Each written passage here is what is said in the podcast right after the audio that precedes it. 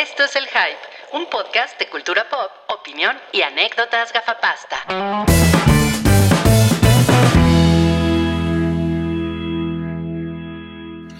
Hola, Crayola. Hola, Tu cajita de sorpresas. ¿cómo va todo? Pues bien, ¿eh? Bien. ¿Cómo estás tú, Salchi? Mejor que ¿Cómo, ayer. cómo- cómo te has sentido? Ayer me la pasé pues de la chingada. Ajá. Este, o sea, mi vacunación fue el martes temprano Ujú. y la, la tarde, no, la noche del martes me sentí mal. De hecho, hasta platiqué con Rui y me dijo, ¿cómo te sientes? Y yo, a mí no me hizo nada. y, un, y un par de horas después, así, ay, no mames, ¿qué es esto que siento? ¿no? Y desperté, desperté mal el miércoles. Y el miércoles fue un día, pues, culero, eh, cansancio, eh, pues, dolor, este cuerpo cortado, esa clase de cosas. La verdad es que lo normal, ¿no? Un poco de fiebre. Pero hoy desperté mucho mejor. No diría que al 100, pero no sé, como 85%. Así, números random, ¿no? Este, 86. Yo tengo la pregunta. A ver. ¿Te puedes pegar cucharas al cuerpo? es, Sí, lo que todos queremos saber. sorprendentemente es solo la vez número 8900 que me lo han preguntado. No la, la verdad es que la verdad es que no lo he intentado. ¿No lo has intentado? No Yo no sí lo intenté. intentado. Sí, pues me imagino. Pero por ejemplo, ayer en Token, este eh, Soji hizo un experimento y pues se le pegan las cosas, pero pues nada más es mugrita. sí. Es muy grita. Grasita de piel. Es exacto, grasita de piel, exacto. No, pues nos da, nos da mucho gusto que estés, que estés bien, Salchi.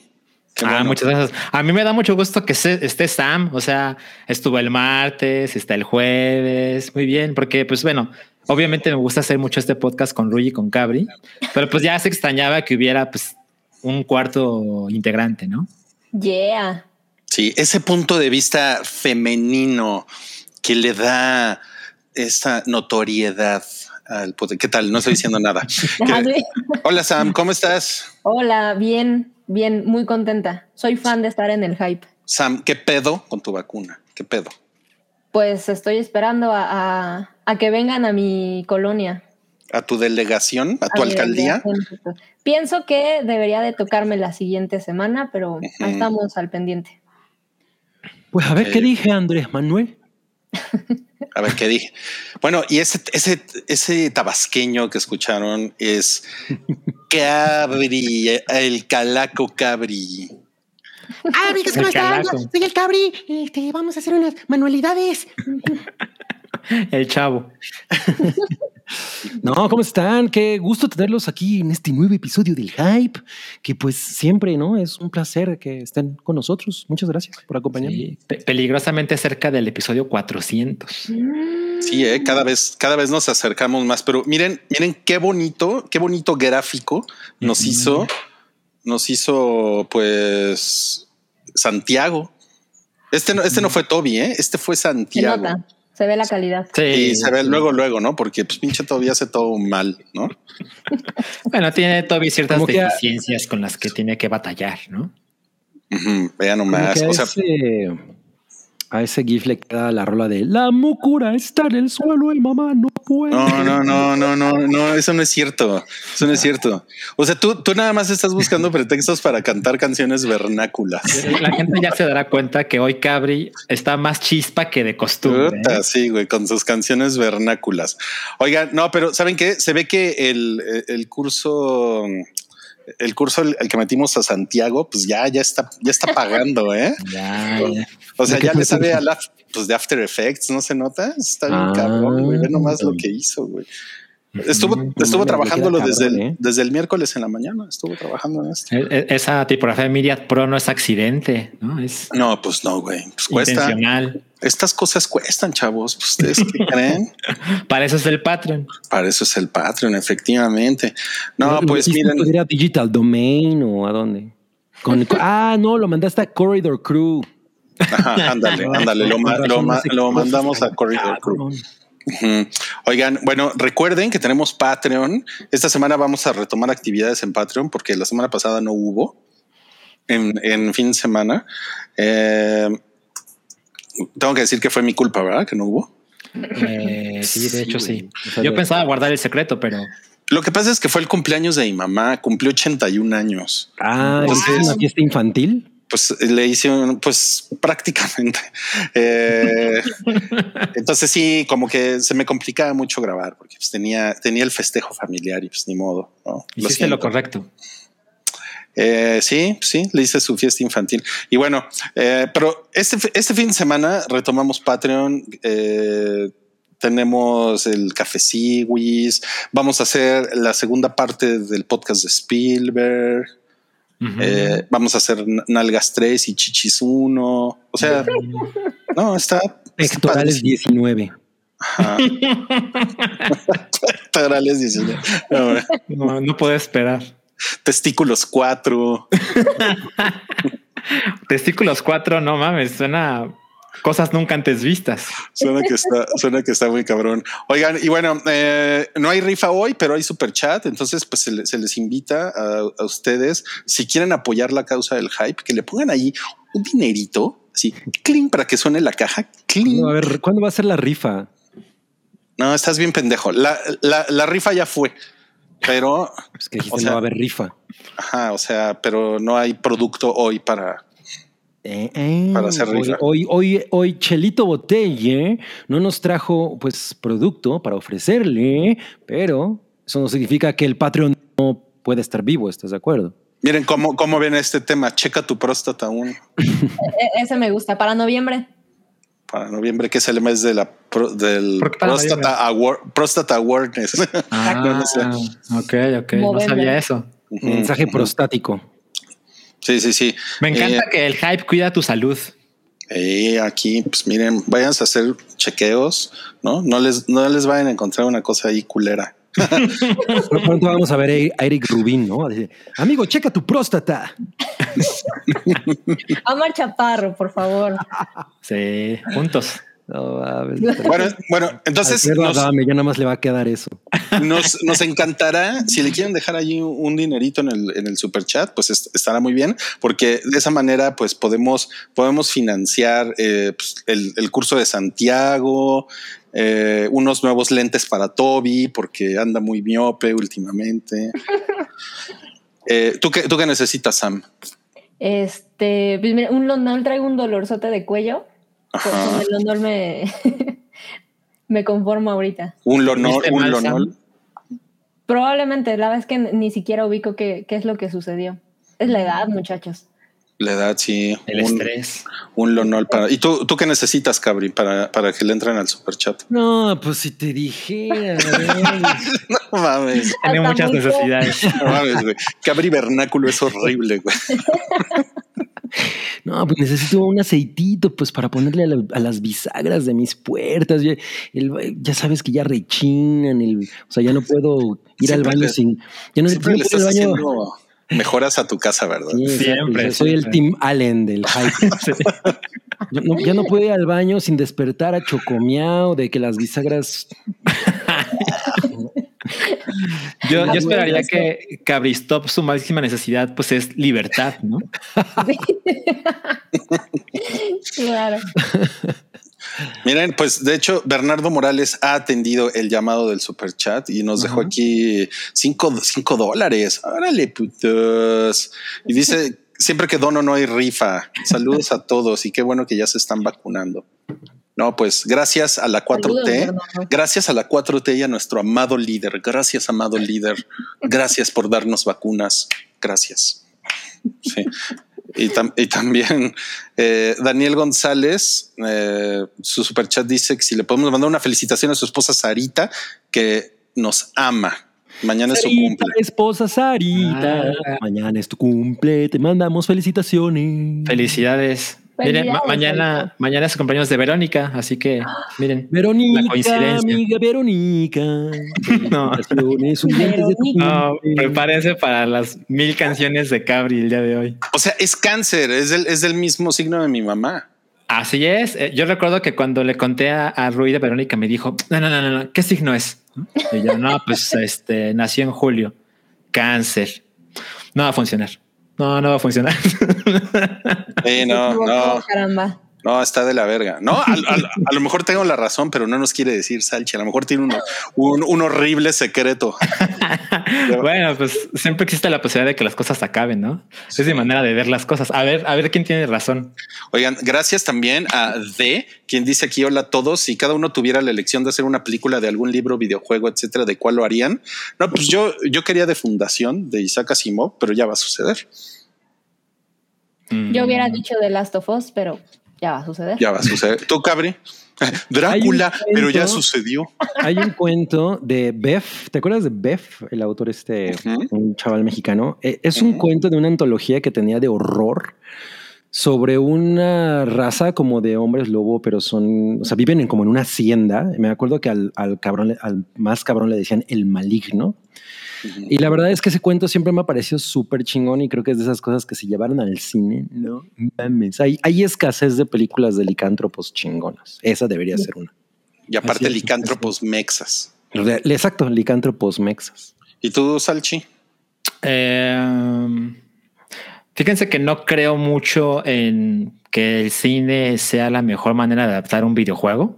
¿no? Lo, lo que pasa con The Last of Us, por ejemplo, pues es una serie, ¿no? Eh, pues bueno, está involucrado el güey de Chernobyl, pues obvio que tengo razones de tener fe, ¿no? Y además The Last of Us es muy cinematográfico, etcétera. Pero eh, en ese caso creo que preferiría una, una película. Hay un libro de Brady Easton Ellis, que es el autor de American Psycho, que se llama Lunar Park.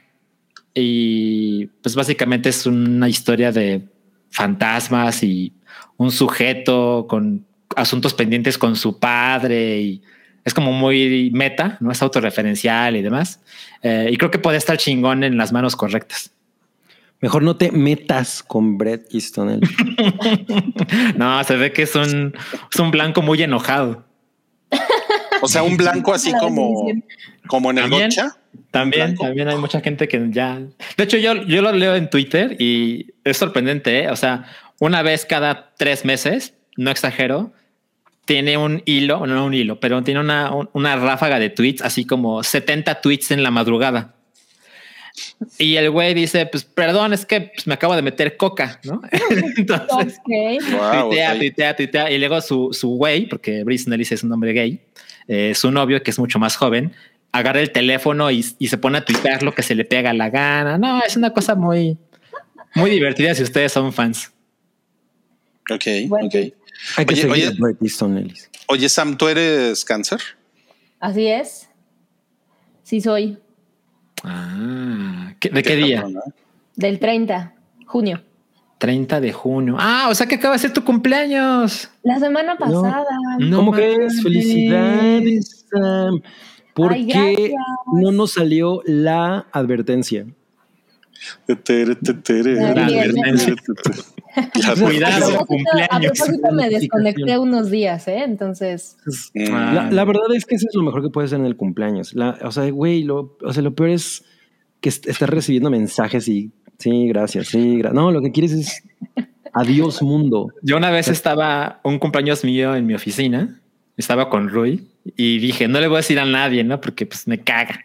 Porque Salchi. Ajá, y era, era viernes y ese día salíamos a las 2 de la tarde y eran como la 1.45 y yo estaba así, de, no, ya, ya la casi lo logro, ¿no?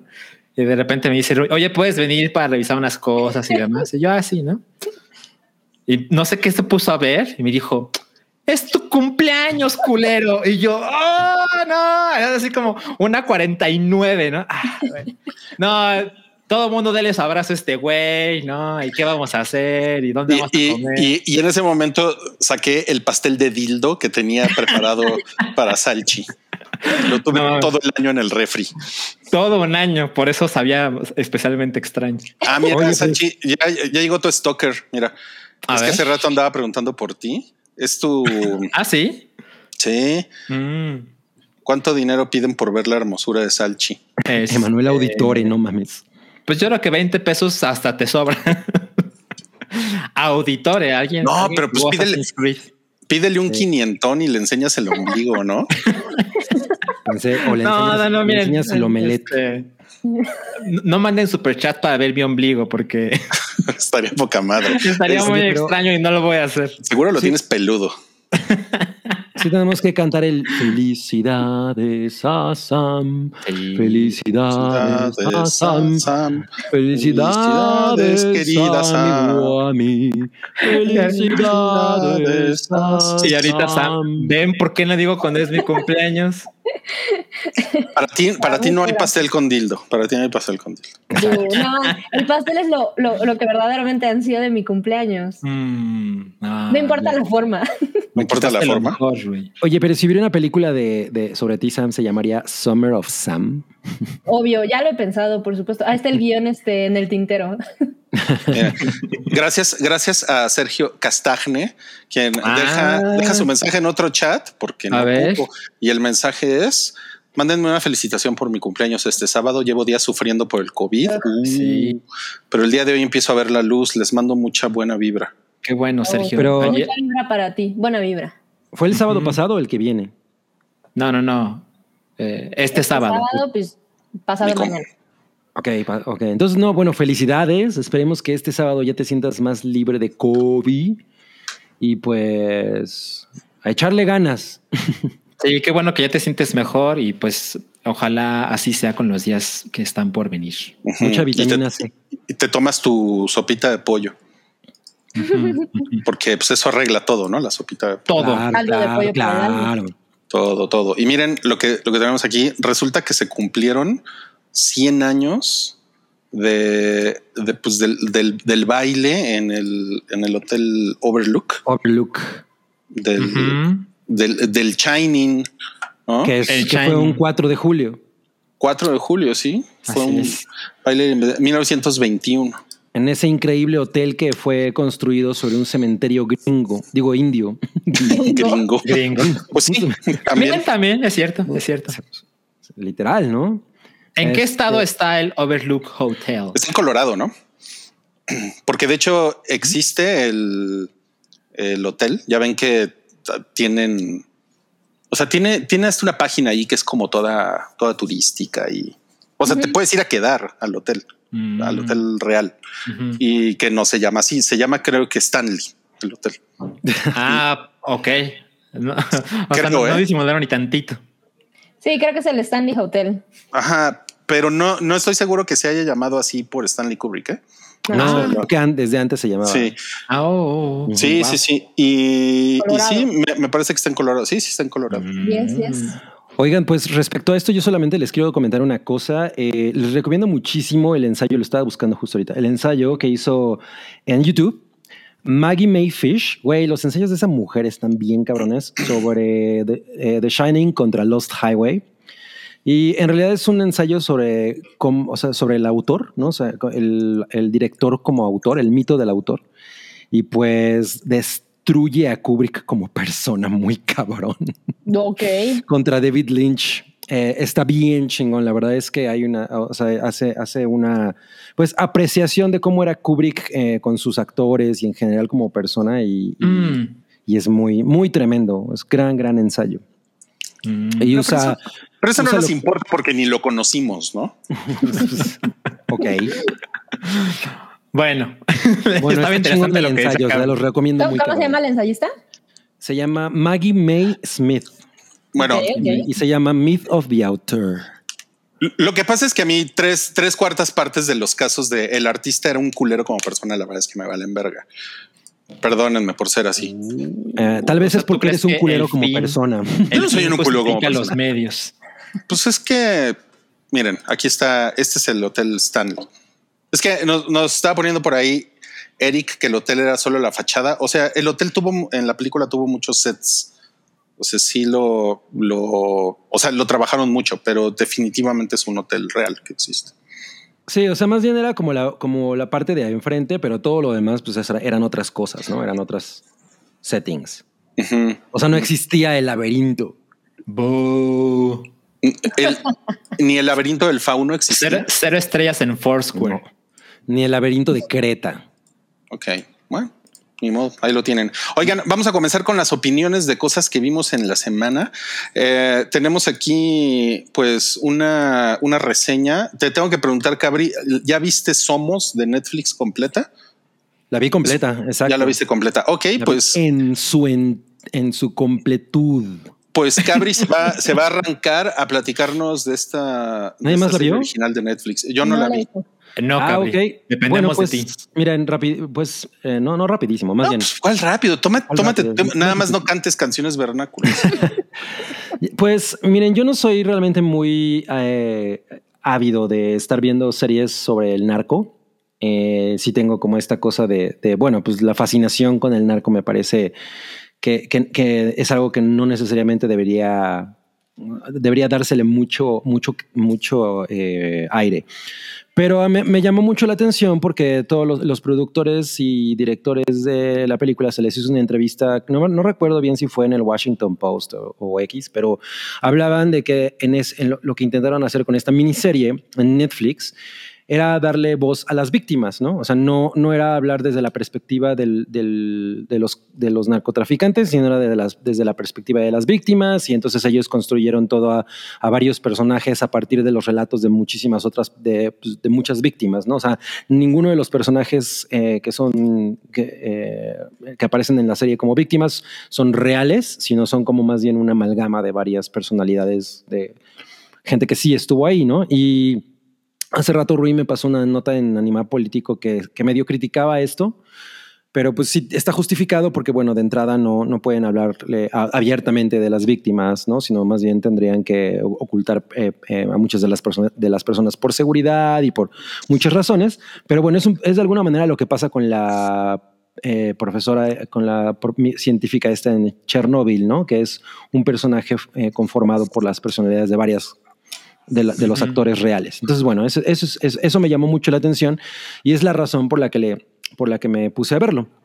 Y bueno, eh, si no conocen bien de, dónde, de, de- de qué va la serie, pues es sobre esta masacre eh, que en realidad ocurrió como en una zona muy, muy grande de, en Coahuila, que no únicamente, eh, como lo retrata la serie, ocurre en, en- el pueblo de Allende, sino también estuvo envuelto Piedras Negras y demás, en el que, pues, para no hacerles la historia como muy larga, eh, resulta que eh, la DEA captura a uno, a uno de los, pues, transportistas que llevan dinero y, y drogas al, otro lado, lo captura y, descubren que a, que a través de él pueden encontrar los números de, lo, de jugadores principales del, pues, del narco, en especial los hermanos Treviño, pueden rastrearlos porque ellos cambian los números semanalmente. Entonces, eh, hacen un, un, deal con uno de los distribuidores principales de en Estados Unidos, que a su vez está conectado con un, con un eh, lugarteniente, una persona que no necesariamente era parte de los Zetas, pero durante mucho tiempo estuvo me- metido en el narco y, pues era como la persona que justamente arreglaba los pins de los Blackberries que ellos utilizaban, que era una manera con la que ellos se comunicaban y pues los mensajes encriptados y bla, bla.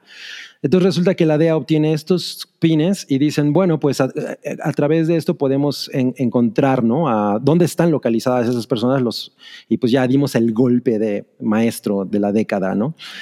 Y comparten la información con agentes en México y estos agentes ponen en alerta a, pues, a- a- a estas personas y eso es justamente lo que desata la masacre de estos de Piedras Negras y Allende y demás, porque pues estos cuates que, que son como los soplones estaban en Estados Unidos, habían, sido, eh, eh, habían quedado en calidad de, de testigos protegidos por la DEA y, es- y, los, eh, y, es- y el Z40 y el Z42 les advierten, si no regresan el dinero y se vienen para acá, pues asignamos a toda su familia. Y esta masacre es justamente el, el resultado, ¿no? Asesina a todas las personas que lleven los apellidos de, estos, de estos eh, involucrados. Entonces, la, la, la serie, Somos, se centra en, en, esta, en, este acontecimiento, pero no es un, un espectáculo que, que, en el que la violencia o la, o, o, lo, o la parte morbosa de este acontecimiento salga a, a, la luz, ¿no? O sea, realmente no hay mucho juego con ello. En realidad, yo diría que seis, seis episodios de la serie se enfocan en, las, en diferentes personas, diferentes, eh, pues, sí, actores de diferentes eh, partes de la sociedad, ¿no? Que no necesariamente todos son gente del- de, de, eh, trabajadores ni, ni bomberos ni nada. O sea, no, no, no, no se centra en un solo tipo de personaje, sino más bien es diferentes personas que al final convergen, ¿no? La- las historias para resultar en el día en el que, en el que todo el acontecimiento pues, to- toma lugar. La verdad es que a mí me pareció que la serie es- tiene una muy buena intención en- de entrada en la manera en la que está eh, filmada. Eh, no, no se siente como esta cosa completamente eh, torpe y estática que estamos acostumbrados a ver de Netflix. Hay mucho más narrativa y está mucho más interesante en, términos visuales y de lo que está tratando de comunicar. Evidentemente también tiene muchas fallas. Intentaron, por ejemplo, esta mor- morrilla que estamos viendo en, en pantalla, eh, su personaje se llama Nancy y es, y es un personaje bien interesante porque es una chica que está jugando en un, en un equipo de fútbol americano con hombres, por ejemplo, eh, y, y es una chavilla que incluso tiene como, como pa- parece como una tomboy, ¿no? Es, es, eh, tiene como esas características y ella lo hace bastante mal. No me acuerdo cómo se llama la actriz, Oh. pero, pero lo hace muy mal. pero hay algo que, que, que es muy simpático en ella, ¿no? O sea, no, no me pareció así como, güey, saquen a esa morra. Sí lo hace terrible, pero, pero sí, conect, sí conecté mucho con ella de alguna manera. Mientras hay otro tipo que es el que la hace de, eh, de ¿cómo se llama este güey? Héctor Moreno, que es uno de los dos principales eh, jugadores de todo el desmadre. Es justamente la persona que, que, va cambiando los pins de, los, de las Blackberries semana con semana. Él para mí fue el mejor y otra que es Doña Chayo, que, es como un, como un halcón, ¿no? Ella es la que está, es una vendedora de hot dogs y ella es la que está viendo lo, más o menos lo que ocurre en el, en el pueblo y le da y alerta a uno, a, uno de, los, de, los personajes principales sobre lo que está ocurriendo. Ella también me pareció muy, muy buen personaje. Entonces siento que ah, como esta chica, por ejemplo, Nancy, la agarraron de... e- Ella no era actriz, ¿no? Hacía castings de en, eh, como de extra. Y de pronto le dijeron que existía esto y, y pues por alguna razón se quedó. O sea, como les digo, siento que ella en, en en términos de está en pantalla y dices, órale, está interesante, pero lo hace tan terrible que sus escenas son así de puta. No, no lo logras. Pero bueno, la verdad es que no, a mí no me parece que la serie sea magnífica, pero no es, pero no es terrible. O sea, sí siento que hay un, un, pues una perspectiva de gran respeto hacia, la, hacia las personas que, que fueron víctimas de todo este desmadre. Para de ninguna manera hay una fascinación ni con la imagen del narcotraficante ni, ni, nada por el estilo, ¿no? Más bien es una construcción muy que, trata de ser como un análisis de las personalidades de, de pues, quienes estuvieron ahí, a quienes les tocó padecer todo este desmadre. Y, yo creo que sí es bastante recomendable en, nada, únicamente para que este tipo de perspectivas sigan vivas. No necesariamente significa que es la mejor, pero sí me gusta la idea de, en, lugar de, de enaltecer a la, al narcotraficante como una figura fascinante, ya sea para bien o para mal, ¿por qué no también hablamos de las víctimas, no? Y, y tiene este, este problema de que, bueno, pues no necesariamente las vidas de las víctimas son emotes, ¿no? O sea, pues no, no, no, pasa realmente gran cosa con ellos. Pero, pero pues acompañarlos, por ejemplo, hay, hay, un grupo de, bomberos. En, en, la realidad los bomberos no fueron, no hubo bomberos asesinados a consecuencia, pero hay un grupo de bomberos aquí que pues sí tienen un destino eh, bastante funesto. Y, justamente como hacer ese, ese, esa mención, poner, dar, darles la luz a ese tipo de personas que pues son son eh, muy pocas veces mencionados, pues es, es, una perspectiva un poco más noble, ¿no? Y está chido que Netflix eh, se dé la oportunidad de hacer este tipo de cosas. Creo que nada más por eso vale la pena echarle un ojo. Hay un, hay un artículo por ahí de un señor que se llama Jacobo Dayan, que si quieren búsquenlo en Animal Político. Uh -huh. eh, es el que donde, me compartiste. Uh -huh, donde uh -huh. viene como todos los, o sea, viene como todas las omisiones de la, de la serie. Y pues este señor que pues sabe del tema está, está como, pues él sí está como enojado con Netflix porque, yo, yo, yo porque sí, le parece que, que omitieron que cosas que son, sí. Mira, yo viendo el artículo, definitivamente sí estoy de acuerdo con él en algunas cosas. Por ejemplo, eh, lo, el primer punto es, bueno, en la serie ponen a la DEA como los culpables, ¿no? Yo no sentí que fuera necesariamente ese el caso. a, a mí me parece que la idea de, de la corrupción que hay en, en México y el hecho de que, las, de que la información, una información tan sensible, manejada por, un, por, un, por una élite de, de, de combate al narcotráfico tan específica, ahí es donde realmente está lo, lo jodido.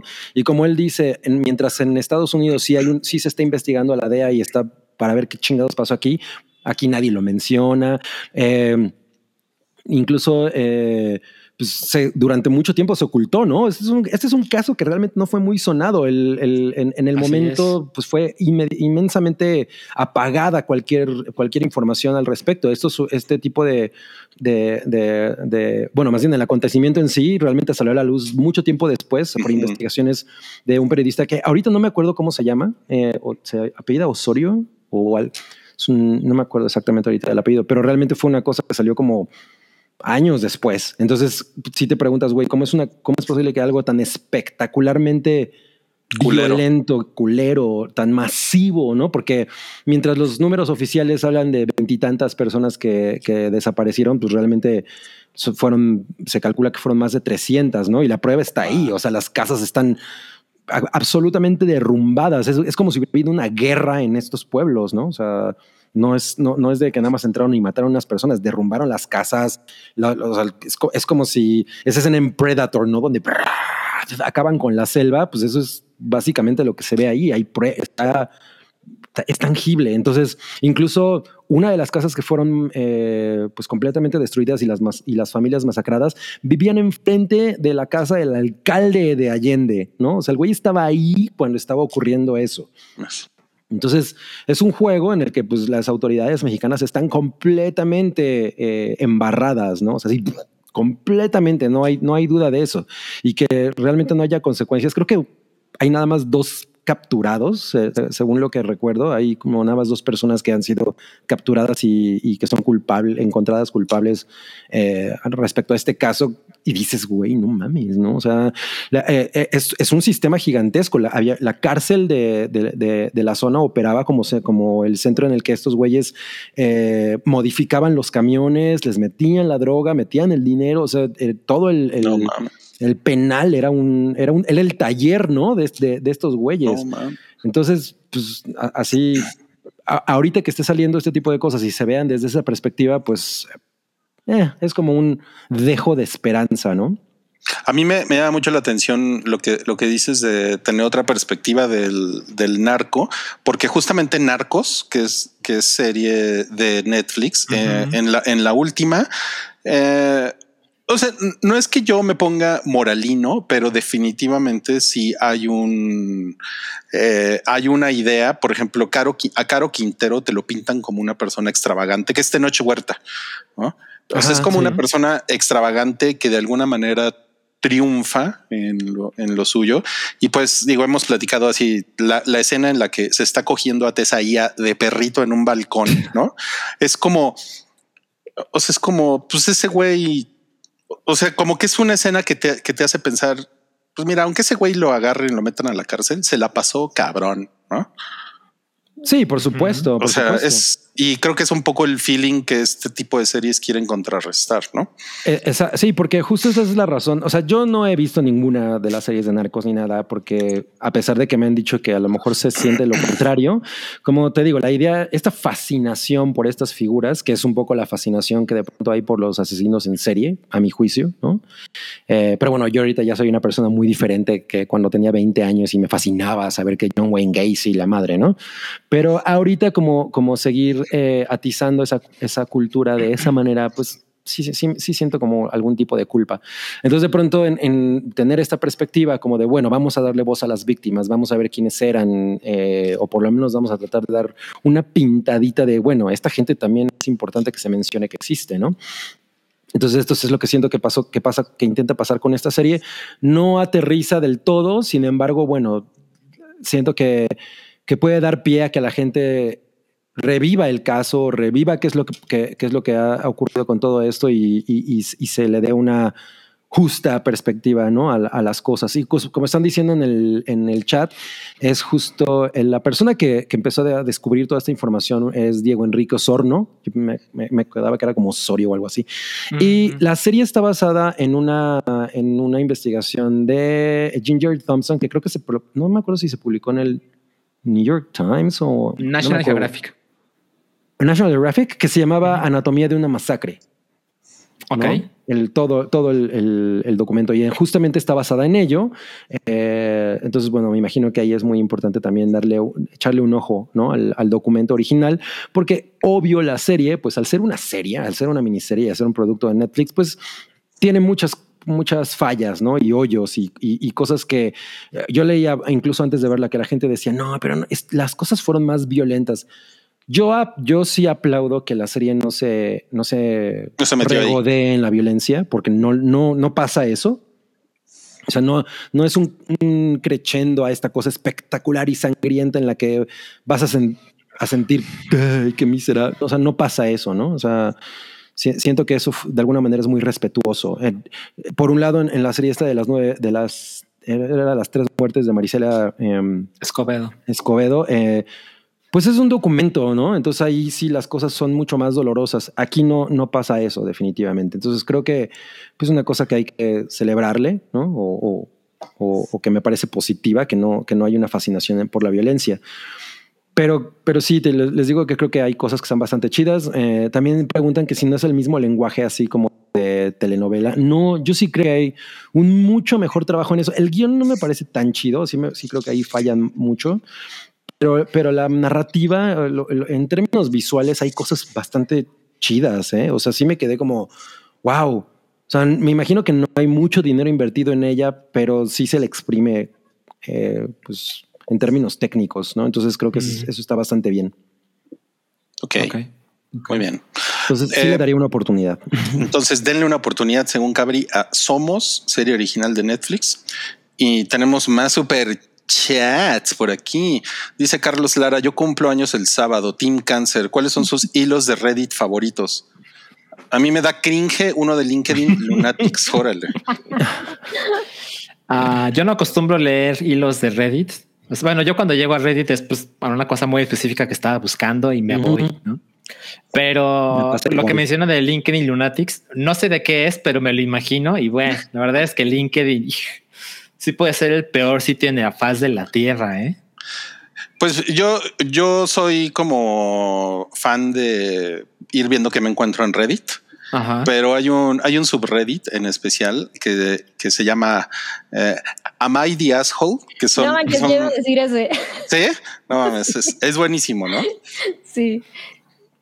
Es, es, es, es buenísimo, pero es terrible. De repente así te topas cosas que dices, pinche gente. O sea, son güeyes que hacen chingaderas y que, pregu- y, y que le preguntan a los miembros del subreddit, ¿fui, fui yo el pendejo? Sí, e- ese lo he visto así en Twitter, ¿no? Eh, y por ejemplo, no sé quién lo publicó la última vez, pero llegué a una historia de un güey que hacía mucho más dinero que su esposa o que su novia, porque además el güey es de una familia Ajá. rica y se quisieron ir de vaca- se quisieron ir de vacaciones y la novia se puso a trabajar horas extra, a hacer sacrificios para conseguir dinero para las vacaciones y en las vacaciones solo comía dos veces al día para poder pagar la mitad de las vacaciones y compartir los gastos con el güey que es millonario. No. y el güey no. preguntaba, ¿A, a poco yo soy el culero en esta historia? Porque además la respuesta normalmente en esos hilos es sí. Sí, sí, sí, yes, you are. sí. Sí, sí, sí. Como, como que esa es una pregunta que deberíamos hacernos más, ¿no? Es cierto, es cierto. Yo creo que nadie se hace esa pregunta con frecuencia. Sobre todo cuando, cuando cantas canciones vernáculas. Como A ver. hoy mi México es bello, como nunca lo fue. Hoy Chava Flores. No. Gabriel Vernáculo está cabrón. Ok, tenemos aquí eh, Roberto dice un, un Ruiz minuto para que explique por qué las tortillas de harina de saltillo son las mejores. A ver. Bueno, o sea, en, realidad yo no digo que las tortillas de harina de saltillo sean las mejores. Yo lo que digo es que las que hacía mi abuela eran las mejores. O sea, es como bajarlo a lo más específico. Y después, bueno, las que hacía mi mamá, pues fueron totalmente herencia de la técnica de mi abuela, ¿no? que son, pues es que son tortillas de harina con harina, manteca, de esa marca Inca. No sé si la conocen. Ah, la sí. marca Ujú, Inca. ¿no? Sal, agua. La verdad es que no tiene, no tiene mucha, mucha gracia.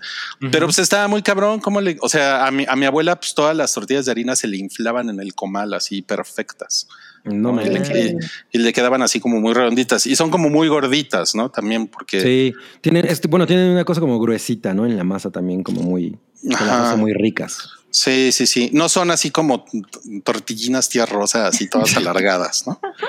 Pues es tu, es tu misión, Rui, eh, pues mantener esa receta viva en la familia. Pues sabes que intenté hace unos años apre- aprender a hacer tortillas de harina y fracasé con rotundo éxito. Bueno, pero no te van a quedar chingonas a la primera. Y, eh, pues lo intenté varias veces y no. Bueno, Bueno, eh, dice aquí Alfonso Eblen, un saludote a todos, dinerito para un San Minuto y un saludo del Güero Palma. Venga de ahí, Sam. ¿Y el güero Palma? Ah, pa- por aquí está. A ver, Un minuto. Mm, mm, va, no, no, ya sé que es una, no es una recomendación nueva aquí, pero he estado viendo Hora de Aventura, Adventure Time, ahora que está HBO Max, y ah, siempre he sido fan, pero la vez que jamás lo había podido ver como seguidito, y es una experiencia bien padre. O sea, yo sé que mucha gente, lo, lo sé por experiencia propia, pero mucha gente es como de, ¿qué edad tienes? ¿Por qué sigues viendo esas caricaturas? Si, si alguno de ustedes piensa así, olvídenlo, es Hora de Aventura, es una cosa preciosa. Eh, eh, Entrenle, por favor. Y eh, recomendación extra, en el estado está poca madre, además. Está como diseñada para eso. Puta, muy cañón, muy cañón. Bueno, a ver, el saludo del Güero Palma. Hola, ¿cómo estás, Alfonso? Mira, traigo mi espada. No, no, no, no. Saludos, Alfonso. Es- Saludos, es- saludos. es- esta es mi mejor versión de Link eh, y supera por mucho el de la casa de los dibujos, ¿se acuerdan? Ah, Claro. Valeria, Valeria López dice aquí, los escucho en la repetición, pero los quiero mucho a todos. Gracias, Valeria. Gracias. Valeria, Oh. Valeria es una, es una excelente persona. Yo ten- tengo, tengo muchos años leyéndola en redes ¿Sí? sociales. Sí, sí, sí. Es una gran fan del hype y este, y pues te mandamos un gran abrazo, Valeria. Muchas gracias por vernos, Valeria. Eh, Iván dice por acá, qué chido que los de la hype les presten el foro a estos tres fulanos. Genial. La verdad Ya es saben, que sí. Agradecemos mucho el espacio. Sí, eh. gracias, gracias a las chicas de la hype. Bueno, a ver, vamos a pasar a la- al siguiente comentario de cosas que vimos en la semana. Esto es, esto es algo que me, me toca a mí y como ya saben, a mí me gusta ser breve con, con mis comentarios. Bueno, depende también de qué estemos hablando. Y pues hoy les vengo a platicar de, de, de, pues de la verdad de nuestro amo y señor Chris Pratt. ¿no? Ay, güey. nuestro pastor. Nah, no mames, para nada. Eh, bueno, yo vi esta, este estreno pues importante, digamos, de, de Amazon Prime Video. Sí, la claro. guerra, la guerra del mañana es como una especie de medio superprodu medio, medio superproducción, porque la verdad es que ni siquiera tiene tanta producción. y les puedo decir que es una chingadera. Ok. Es una, es una chingadera. eh, es- está, está entretenida, pero sí, pero no, no, eh, no, no, no, no, no, no la libra. La verdad es que no la libra, no tiene buena acción, no tiene, o sea, nada de buenas escenas. O sea, cero, cero escenas de acción chingonas. Cero, cero, eh, cero. Órale, yo, yo no estoy de acuerdo, ¿eh, Rui? Híjole, a ver, a ver, dime, Uh, dime por qué. pleito. Dime por qué, Sam. Mira, es una chingadera, efectivamente es una chingadera. O sea, neta parece que hicieron toda la producción y una semana antes fue como de, oigan, y el guion, ah, ahorita nos lo echamos, ¿no? El guion es una mierda, pero es así terrible, Le- como si lo hubieran hecho entre 10 personas y lo juntaron dos días antes. Es una locura lo, lo mal, lo mal que está ese Sí. Pero, Pero- a mí al menos me pareció que a nivel producción, para hacer algo que se estrenó en televisión, ya sé que ya realmente no existe como esa diferencia, ¿no? Es película de tele, no, pero se ve, a mí me pareció, se ve cara. Y a mí sí me gustó el diseño, por ejemplo, de las, de las bestias y ciertas secuencias de... Sa- ¿Sabes que Sí, sí, ok. Ah, eh, ya, en, en conjunto con el guion como que no cuadra, pero al principio cuando te empiezan a pintar el, esto está muy cabrón y les va a costar un chingo de trabajo, sí te la venden. O sea, durante, durante unos minutos en que te están planteando cuál es la situación, Ujú. y ves como el nivel de destrucción y cómo se mueven estos monstruitos. A mí el diseño me pareció que está cagado. No, no es que esté súper original, pero Que son como Como- el monstruo de Cloverfield, como nos ponían sí, ahorita. como en- una fusión entre el pantalla. monstruo de Cloverfield y quizá un poquito los de mm, eh, A Quiet Place, como Mm. fusionados, pero como hechos Y- por Apple. Y, y, y lo- y las plantitas de, de plantas contra zombies, las que echan chicharitos, porque No echan dardos. Exacto, echan Es que hacen así. No, es que estos lo echan como quién sabe de dónde. Pero, pero sí, sí sentí que te logra transmitir el, híjole, la tienen difícil, ¿eh? O sea, y es una estupidez el por qué la tienen Mm. difícil. Porque sí, es el, el guion es una... Es, Es una mamada, sí. Es una cosa irreal de lo mal que está. Pero a mí me pareció que en, en acción y en producción, así como acción nivel Michael Bay, o sea que se ve, explota todo y golpes y demás y los monstruos, a mí me pareció bien entretenida, mucho. Puta. O sea, logré superar lo- lo- lo- la basura que es el guion y lo estúpido, porque además es muy estúpido. O sea, yo al final pensé, esta cosa es como si hubieran fusionado eh, como al filo del mañana, pero Ajá. con mini espías. No Entonces, mames. Sí, es un, es un, es un Wow. buen punto. Es un buen punto. Híjole, híjole, Sam. Eso no este, suena nada chido, ¿eh? A ver, Ahora a ver, ¿no? dice, dice Wikipedia que esta película costó 200 millones. ¿Se No, ve? mames, güey. no, no. No sé. ¿Sabes qué? A lo mejor en, en la proteína para J.K. Simmons.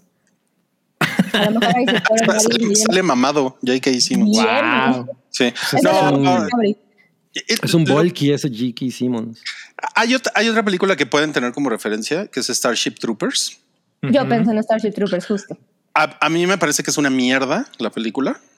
O sea, yo, yo no tengo así como casi nada Mm. positivo que decir de Starship Troopers, pero por lo menos Starship Troopers es como una historia de Marines, ¿no?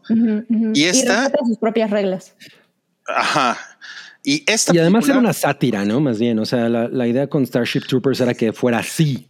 Pero, No es una, que- pero, es, pero es una pendejada porque el, Mm, sí, el le- material original no es así. o Sí, sea, eso es Paul, Paul Verhoeven diciendo, Haciendo- bueno, como, como, como no tengo dinero y tengo a Denise Richards, entonces voy a hacer una mamada.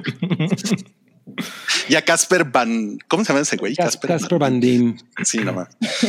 Pero esta eh, tiene el, el problema para mí que no se trata de soldados, sino que se trata de como a los soldados ya se los chingaron, entonces empiezan a reclutar a gente normal. A civiles. Ajá. Entonces llegan así, pues llega, pues, güey, tu, tu vecina del, del 3B, ¿no? Eh, que, tiene, O, que- llega el chico del apartamento 102. No, no, no, no. no, que tiene 54 años y puta, güey, y sobrepeso, güey, ¿no? Ajá, entonces, y sube las escaleras y ya no puede con su vida. Sí, entonces eso es como, pues, güey, pues obviamente va a ser una matanza, ¿no? Entonces es, es como una pendejada. Ni siquiera saben usar los rifles. No hay ni siquiera una secuencia como de entrenamiento divertida. No, güey, es está muy Pero, pero porque no la hay en la película tampoco. O sea, eso, me refiero con el guion. Sí, o sea, es, es una mierda, pero a mí me pareció que a nivel acción yo no me la pasé mal. Y es Qué una película cagado. larga. Mira, aquí dicen que el director y los actores se quedaron con 180 millones. Órale, pues qué eres de la 4T o qué? Porque Oigan, pero yo tengo una pregunta. Se supone que viene del futuro, ¿no? Al pasado a reclutar gente. Ajá, y la ¿No? razón es porque en el futuro ya no hay soldados. Pues, bueno, la población es de 500 mil, ¿no? O sea, la- el exterminio ha estado tan cabrón que ya quedan 500 mil güeyes. en el Entonces la mejor solución es, güey, ¿por qué no vamos con la gente del pasado que está todavía más pendeja? ¿No? O sea, es como si fuéramos a, a pe- a pelear contra China y nos acaban a todos. ¿Y por qué no vamos al paleolítico? Pero, pero si puedes No. dejar en el tiempo, pues puedes traer información para vencer al enemigo cuando tenías más fuerza, ¿no? Y eso mismo que te estás planteando, seguro cuando Spoiler, escribieron spoiler, el guion fue spoiler. como. Sí, no, no, sin spoiler, pero cuando escribieron el guion fue como de. Eh, no importa, tú dale. Ah, ¿no? O sea, o sea, les vale madres. Ok. O sea, es O así sea, de, no "Va, es- traigan más carne de cañón, fin. Es- Pero es que no es, no es tan pendejo como, como suena cuando lo dice Cabri, porque pues la verdad es que pues eso es una, esa es una situación real, el reclutamiento en las guerras. O sea, o sea, hay, hay países que tienen que reclutar de todos lados porque se quedan sin soldados en las guerras. Eso es un hecho. Ok. Ya Pero no, el, no. el nivel de ciencia ficción que manejan es como de Ah, es inexistente, ¿no? 100. Sí, no, está O muy sea, debe haber más cien- ciencia ficción en Independence Day. Sí, Pero sí, los viajes en el tiempo no son interesantes. Y bueno, y nos estaban poniendo por ahí que va a haber una secuela. Y O sea, ya, sí, lo, lo ya dijeron creo ayer. ¿no? O Hoy, ajá. Sí. por culpa de gente como yo. Ajá, exacto. ah, bueno, eh, eh, está bien. A, a mí siempre Yo me sorprende respeto. cuando, cuando, cuando sí, Rui. Siento a veces que Sam y Noodle son muy permisivas con las cosas que ven, pero, pero creo que por lo que, Pero- que, que dicen, bueno, este está, el- o sea, la, la- la película me dijo, este es mi nivel y, y- y no me traicionó, ¿no? O sea, creo, creo que es un poco eso. Sí, sí, sí. Sí, justo lo que iba a decir es que, o sea, a mí siempre me sorprende cuando Rui dice, no mames, es una chingadera. Y Sam, no, yo me la pasé bien chingón. Pero por ejemplo, no nos pasó con la de Living Las Vegas de Zack Snyder. O sea, Ay, Las Vegas. ahí estuvimos al revés, no ¿no? O mames. sea, Sí, eso es- totalmente al revés, yo la odié. a Sam la odió y, y yo me la pasé muy cagado con esa película. Mm, Sí, Ándale, ahí- ahí se invirtieron los papeles. Ya veo, ya veo. Mira, ya, no, ah, ya nos dijeron por aquí que eh, no, ese, ese no era el que yo quería poner. ya lo quitaste a LB. No mames. Sí. Discúlpenme, sí, ya confirmaron secuela, van a reclutar. o sea, Oh, es el chinga. mismo. es el mismo, estoy bien Oh, No pendejo. puede ser. Vámonos. Ok, bueno, eh, pues, pues véanla si quieren. Eh, o, quieren, también, o, ta- o también si, pueden si ver, no quieren, pues no la vean, ¿no? no la vean. Totalmente. Y bueno, y también pueden optar por ver una comedia romántica como la que nos va a platicar Sam, porque así como ven Sam, muy cáncer y todo, ¿no? Tiene Pero rango. no, no mames, güey, no mames. Le gustan No, las comedias románticas. No sé si eso eh, avala que tenga rango, Salchi, porque, porque A no ver. tanto, pero eh, no, la verdad es que yo sí soy muy fan de- del género de comedia romántica. Eh, y esta película es curioso, la verdad es que me pareció eh, chistoso que yo me considero fan de esta mujer, que es una comediante que se llama Elisa, Elisa Rerscher. Es Ok. Schlesinger, creo que se pronuncia su apellido. Eh, y yo no sabía, la es que yo no sabía que se había estrenado o que iba a ser una, una película ella para Netflix. Ella tiene deal con Netflix desde hace un tiempo, pero me topé esta película completamente como por, ah, qué cagado, esta película es reciente y es de esta mujer. Chistoso. Y le entré eh, completamente sin, sin ver tráiler, ni sinopsis, ni nada. Co- eh, convencida por, por la comedia de esta mujer. Ella es eh, estando pera, empezó su carrera así. Yo la conocí cuando eh, empezó con sus especiales en Netflix. Fue de las primeras comediantes como que Netflix consideró como in-house y tiene, uf, yo creo que debe tener alrededor de 10 especiales en Netflix de, de comedia. Eh, y esta es, una, es la primera película que ella escribe, produce y protagoniza, no la dirige. Y pues es una comedia romántica, sí, en, en- en el género, en, la definición general del, del género, pero lo suficientemente mm, actualizada o, o- relativamente poco ingenua como para que se sienta fresca. Eh, y algo que me parece muy justo refrescante de, la comedia de esta mujer es que si, vemos cómo empezó hace 10 años, con, sus especiales en Netflix al menos, y, sus em, pues especiales, no temáticos realmente, pero su onda es, pues soy una mujer de mediana edad y entonces la ha sido, bueno, que quienes la sigan la han podido ir viendo evolucionar en, bueno, pues si empiezas de veintitantos haciendo comedia y ahorita tienes casi 40, pues obviamente tu material va evolucionando contigo. Pero más allá de eso, lo que me parece eh, bastante cool de ella es que no nada más se siente que su comedia va evolucionando conforme ella crece y madura, sino de forma muy orgánica con el entorno, ¿no? Eh, por ejemplo, en, en uno de sus primeros especiales, que a mí me parecía muy cagado, hablaba de un poco de la toxicidad de, entre mujeres y, cómo es tener amigas eh, mujeres y supongo, asumo el, pues de cierta edad en California y ah, quizá del medio. y se burlaba mucho de eso. Era una especie de comedia tipo, mm, qué huevita las morras básicas y así son, ¿no? Y riámonos y demás, y se está cagado. Que la verdad, hoy en día, por ejemplo, a mí ya no me parece tan cagado, ¿no? No es como el de, ah, pues no está chido seguirte burlando de otras morras porque no es así de sencillo. Y ella lo ha ido evolucionando de tal forma que no nada más se siente como, bueno, pues es que qué va a decir la gente ahora si sigo burlándome de esto, sino es muy honesta y, no lo digo en el sentido de, ah, su comedia es súper honesta, no, sino ella es como muy honesta en lo que plantea y, lo dice incluso hoy en día. Pues esto no está cagado, pero todos hemos venido de acá, ¿no? O sea, sabiendo que puede haber, como todo mundo, tweets que le pudieran rascar o que pudieran rescatar ciertas frases de sus eh, episodios pasados, etcétera. Ella es como muy honesta a decir, a todos nos pasa, ¿no? Y entonces esta película, eh, una de las cosas que ella ha dicho durante toda su carrera es, le ha costado trabajo, le ha costado mucho trabajo pues encontrar como un, un nicho o establecerse más allá de ser nada más una, una comediante de stand-up. Y, y, está padre también su bandera, porque dice, bueno, pues como no me dan trabajo, pues yo me lo he generado, ¿no? Entonces yo escribo mis guiones, escribo tal. Tiene un programa de sketches, justo es la imagen que estamos viendo, es del año pasado, me parece.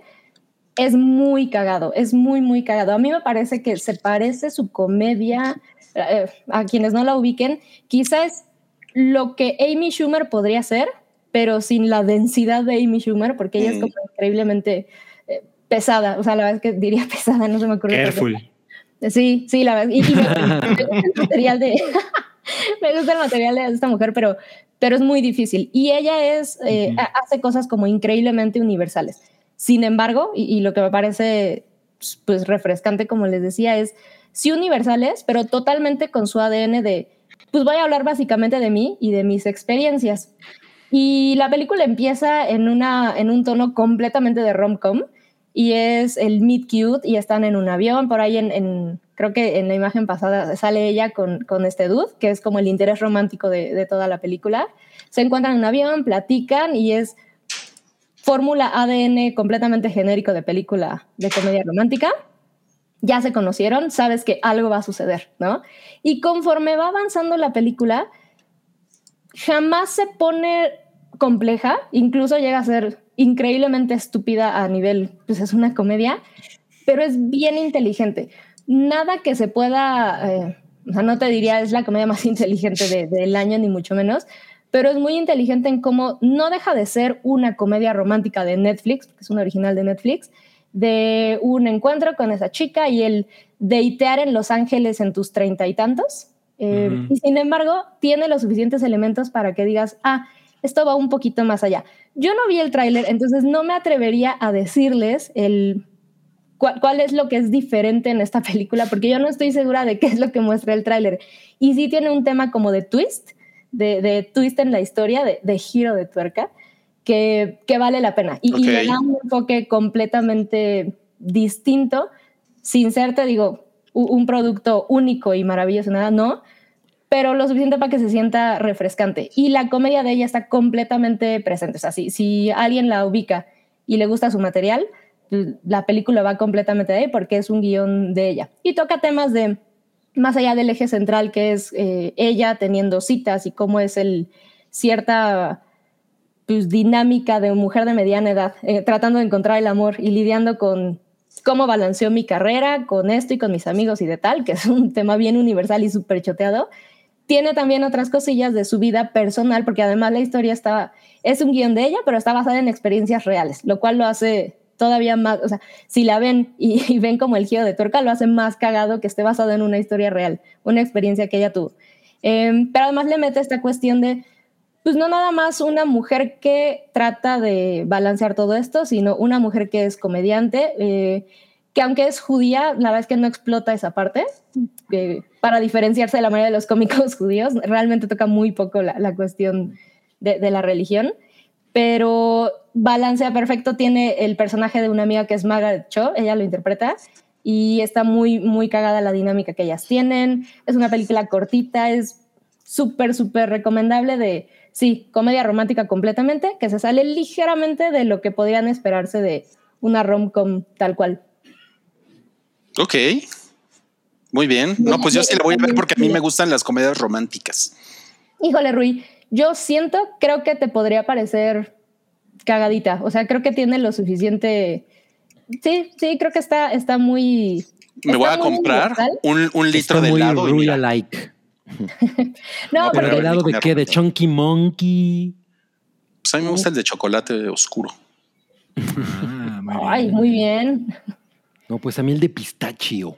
Si ustedes, si ustedes son de esas personas que creen que el rom-com es una cosa como de niñas, es de, ah, e- esto es de, de chicas, la verdad es que sí tiene un poco esa, esa dinámica, pero lo suficiente, lo suficientemente como honesto y universal para que en realidad sea no más una historia de dos personas que se conocieron y lo que sucede alrededor. O sea, no, no, es, no es un rom-com clásico meloso, ni mucho menos. Es, es, es comedia, está muy cagada.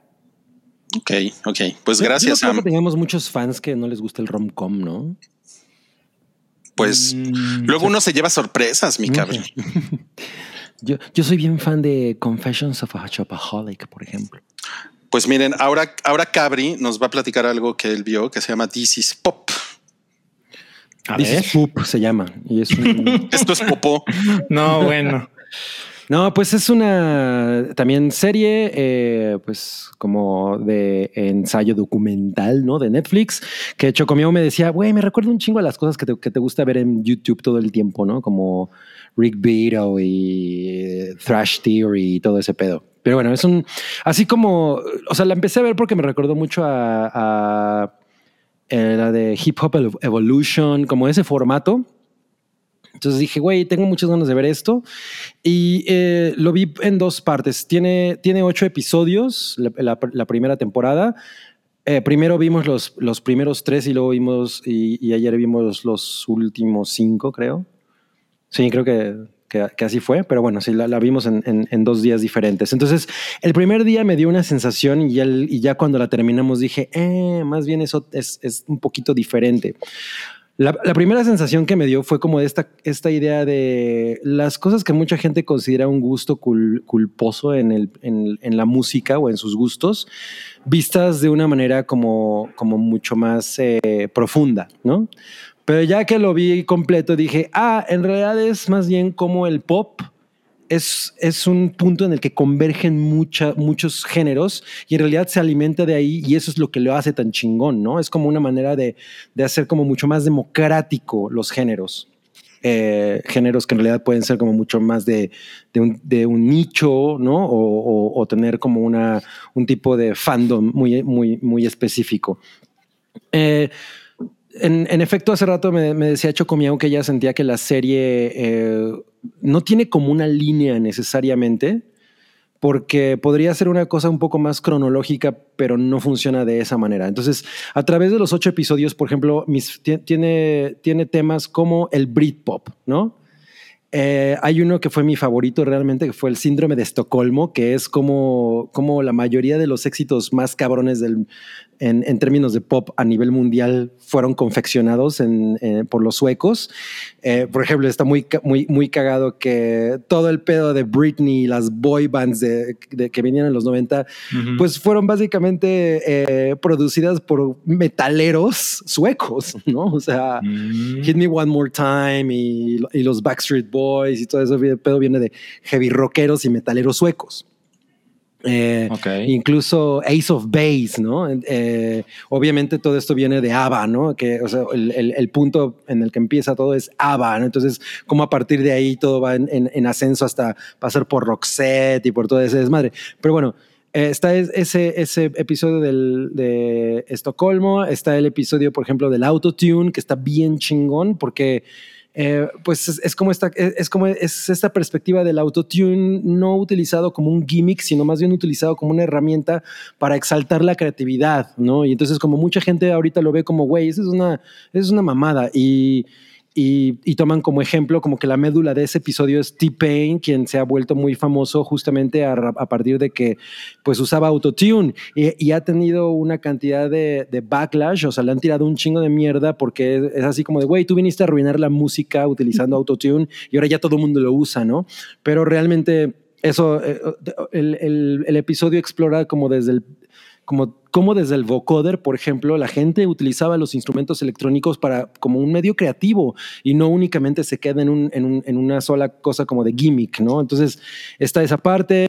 El primer episodio es de Voice to Man, como prá- prácticamente la, la la semilla que da pie a todo lo que se conoció después con- eh, de las boy bands y está bien chingón porque, porque es esta cosa, ese episodio me dio esta sensación como de, güey, si tienes 40 años y te sigue fascinando ver a Boys to Men, ¿cuál es el pedo? ¿Por qué tendrías que sentirte culpable por ese tipo de cosas? ¿Sabes? O sea, pues hay algo que te hace feliz ahí y está chingón que lo, que lo vivas, ¿sabes? Eh, los últimos episodios no me gustaron tanto. Hay uno de los festivales, por ejemplo, como la cultura de los festivales ahorita realmente es lo más, eh, lo más importante que tiene en términos de, de espectáculo en vivo, la música, la música pop. Y, y, hay una cosa que, por ejemplo, no tocan en el episodio de los festivales que me, que me hace sentir que es la razón por la que los festivales son tan populares ahorita, y es el hecho de que estamos en la era de la playlist, ¿no?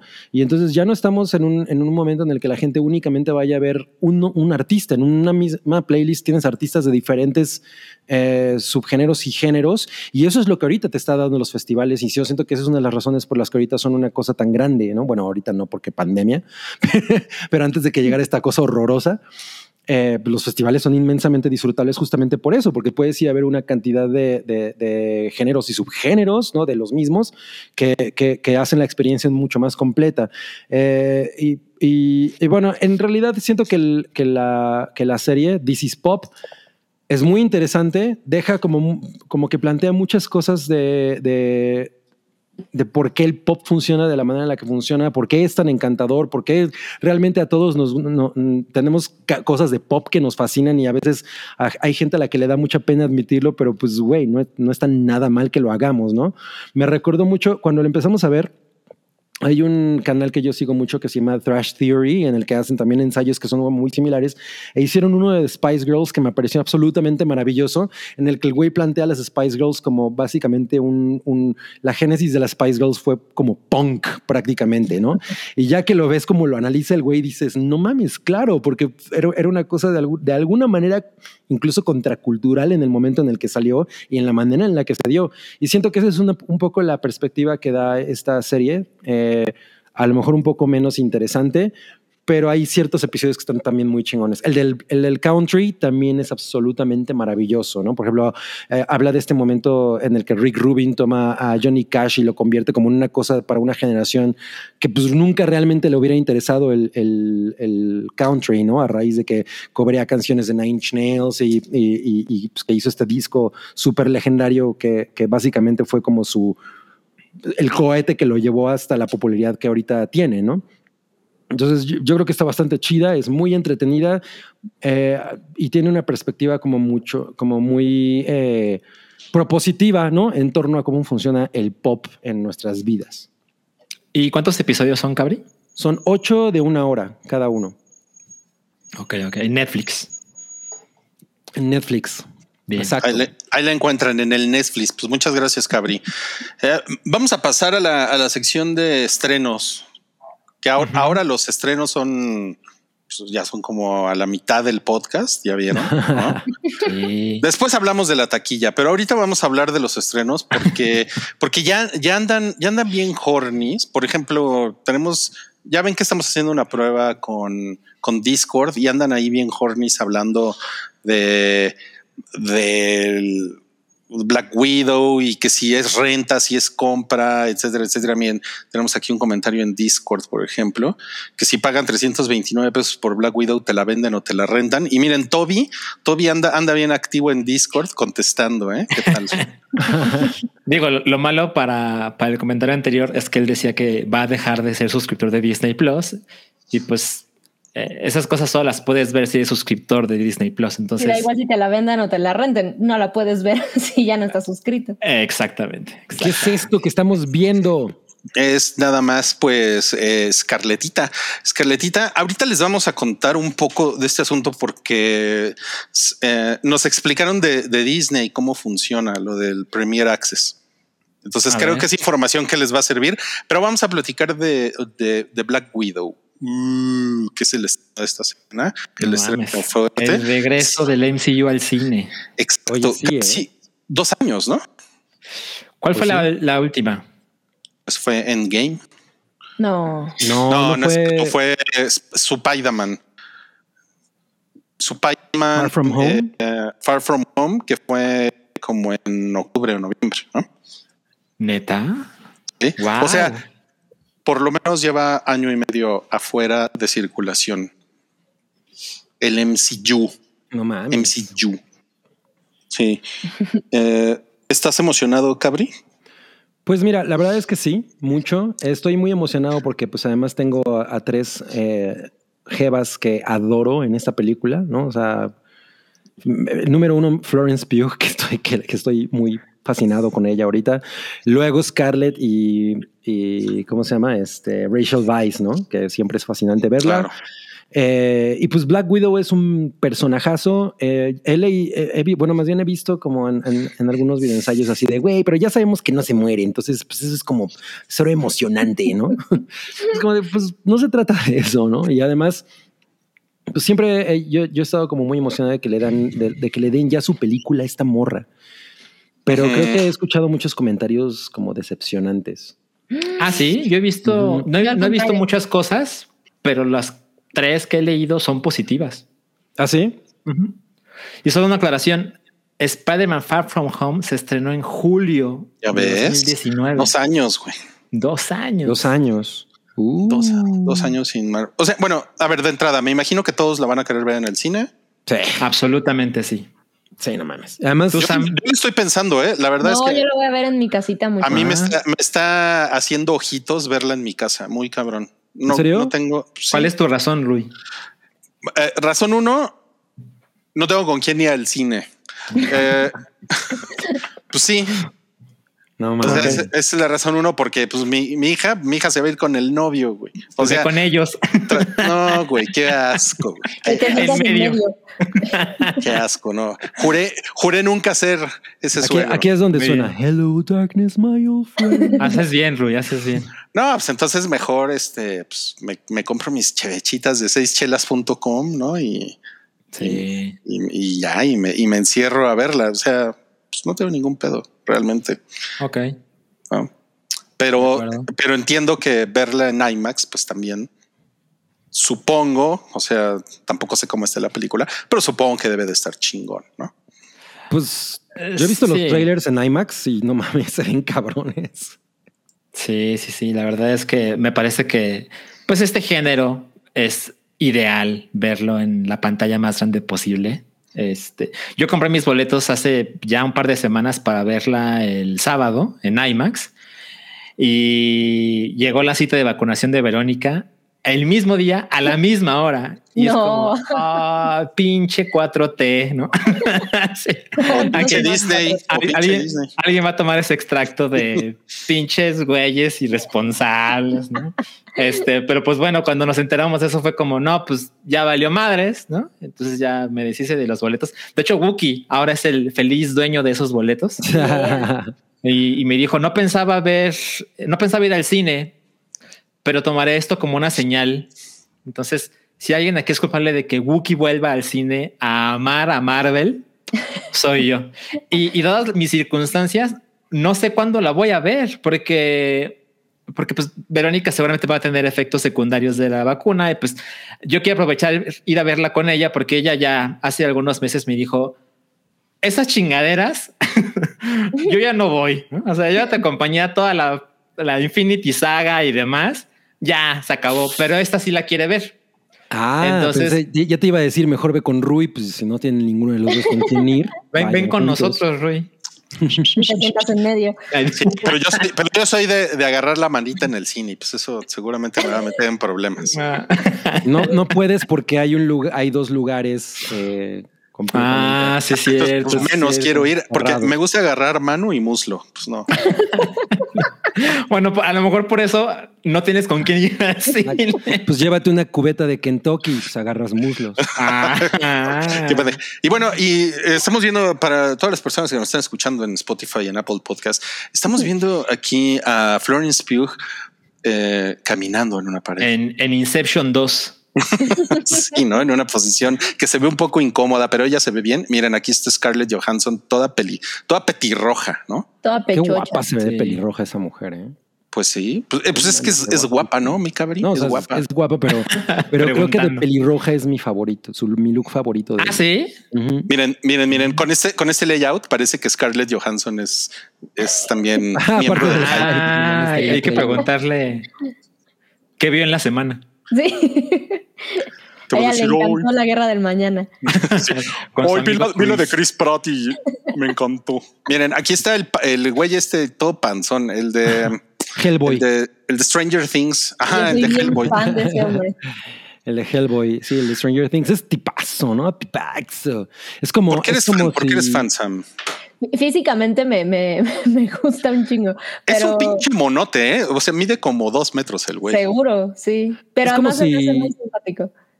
Es como si Jeff Bridges y Ron Perlman hubieran chocado, ¿no? Sí, sí. Sí, sí, sí. A ver, Sam, o sea, si llega, ¿cómo, cómo se llama este pendejo? Este, el sheriff de Stranger Things llega con una botellita de vino y te dice, ¿qué onda? Vamos a, Ah, por supuesto. O vamos sea, a echarnos una platiquita. algo que yo, que yo gritaba en Stranger Things era a Winona como de ya dile que sí, el güey te quiere un chingo. es buen pedo. Ok. sí, es un, sí, es un, sí es un güey endearing. Oye, y. Pero, se- pero Sam le diría, no, yo tomo puro mezcal. no mames. Y bueno, está bien padre que aquí Florence Pugh trae, trae su palo de lluvia. ¿Ya vieron? Como Jorge Reyes. hiking. Para bajar guayabas. Exacto. Y aquí está un poquito fuera de foco, eh, huyendo de las llamas. No, no me, no, no me hagan esto. Esa Florence Pugh es un bombonazo. Y, mira, y aquí está el, el crush de Sam, pero Es correcto. pues tiene sus entradotas, ¿eh? Bueno, pues sí. Es para que le des entrada. Se supone que es ruso, ¿no? Algo así. Se supone, sí, se supone. Pues todas, ¿no? Pero no es de los hermanos ruso. Es ruso. Exacto. Esta película no es de los hermanos Russo. y aquí sale un Power Ranger. Él, él es Taskmaster, quien la verdad yo desconocía totalmente. A- pues ya estaba en Villamelón, ¿no? Hasta que jugué el juego de Spider-Man, el mismo Ajá. que Cabri odió. ah, ahí aparece Taskmaster. A ver, Sam, tienes cinco segundos para responder esta pregunta que está en pantalla. ¿Te bañarías con Hellboy? Sí, por supuesto que sí. Wow. No es todos segundos para contestar. Sí, sí, me vaya con Hellboy. Ok, gracias, gracias. Muy bien. Bueno, Taskmaster, o sea, es un güey bien verga para, para hacer listas de tareas. El Taskmaster. Me parece, sí, es como nombre de app, ¿no? sí, no mames. De productividad. Es- Su onda es que él puede replicar los movimientos de los otros. Entonces se puede mover como Spider-Man, como Nicole como- Kidman, porque Oye, salen sí. los otros. Sí, sí. O se puede mover como el chef que le hacía así, ¿no? Sí. Me encanta, ¿no? Ese ser el thumbnail de la semana. Miren, Se puede es- mover como el güey que baila así como de Fortnite. Ajá. esto está interesante. Taskmaster contra Excel 2010. Esa está buena, ¿eh? Ya la iré a ver. Wow.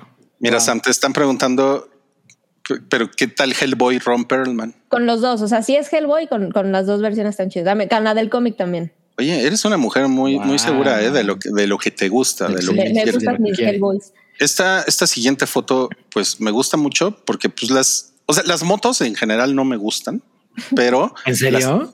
sí, no, Mm. pero las, las chicas y, lo- y los que manejan moto, discúlpenme si ustedes tienen una moto, pero Careful. el 99% de la gente que maneja moto me parece que es bien pendeja.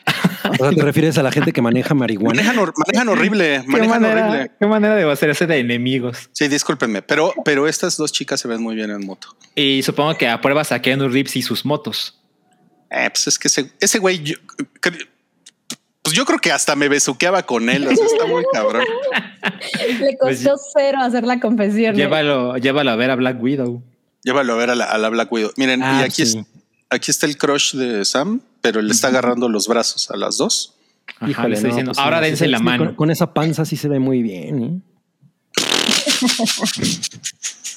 Pues es que Oye. that bod, ¿no? That bod. Es súper dad, That- por es what- Sí, sí, sí. Oye, pero esa Florence Pugh tiene, tiene un perfilito así como muy cabrón, ¿no? Como Sí, que es lo no suyo, ¿no? es- uf. y la El- boquita, güey. El, el respingón, ¿no? Como que es lo suyo, el Eh, respingón. Y la vocecita. es que, es que las dos tienen, la- las dos tienen como el mismo tono de voz, ¿no? O sea, como es como aterciopelada. Sí. Oye, pero entonces aquí Florence Pugh, quien es británica, tiene que hablar como, como Rusky, ¿no? Ojalá no salga haciendo como, ay, hermano, vamos, vamos, Black Widow. Creo que en el tráiler no aparece eso, ¿no? No, no, no se ve que tengan realmente como acento. This one goes for Mother Russia. Una cosa así. Eh, y, y bueno, y también tenemos pues aquí a Rachel Weisz. Rachel Weisz, ajá. Pero que ya, ya está veterana, mi cabri. Pues sí, pero ¿y? ¿Cuál es el Pues problema? Ella sigue está- casada con Daniel Craig.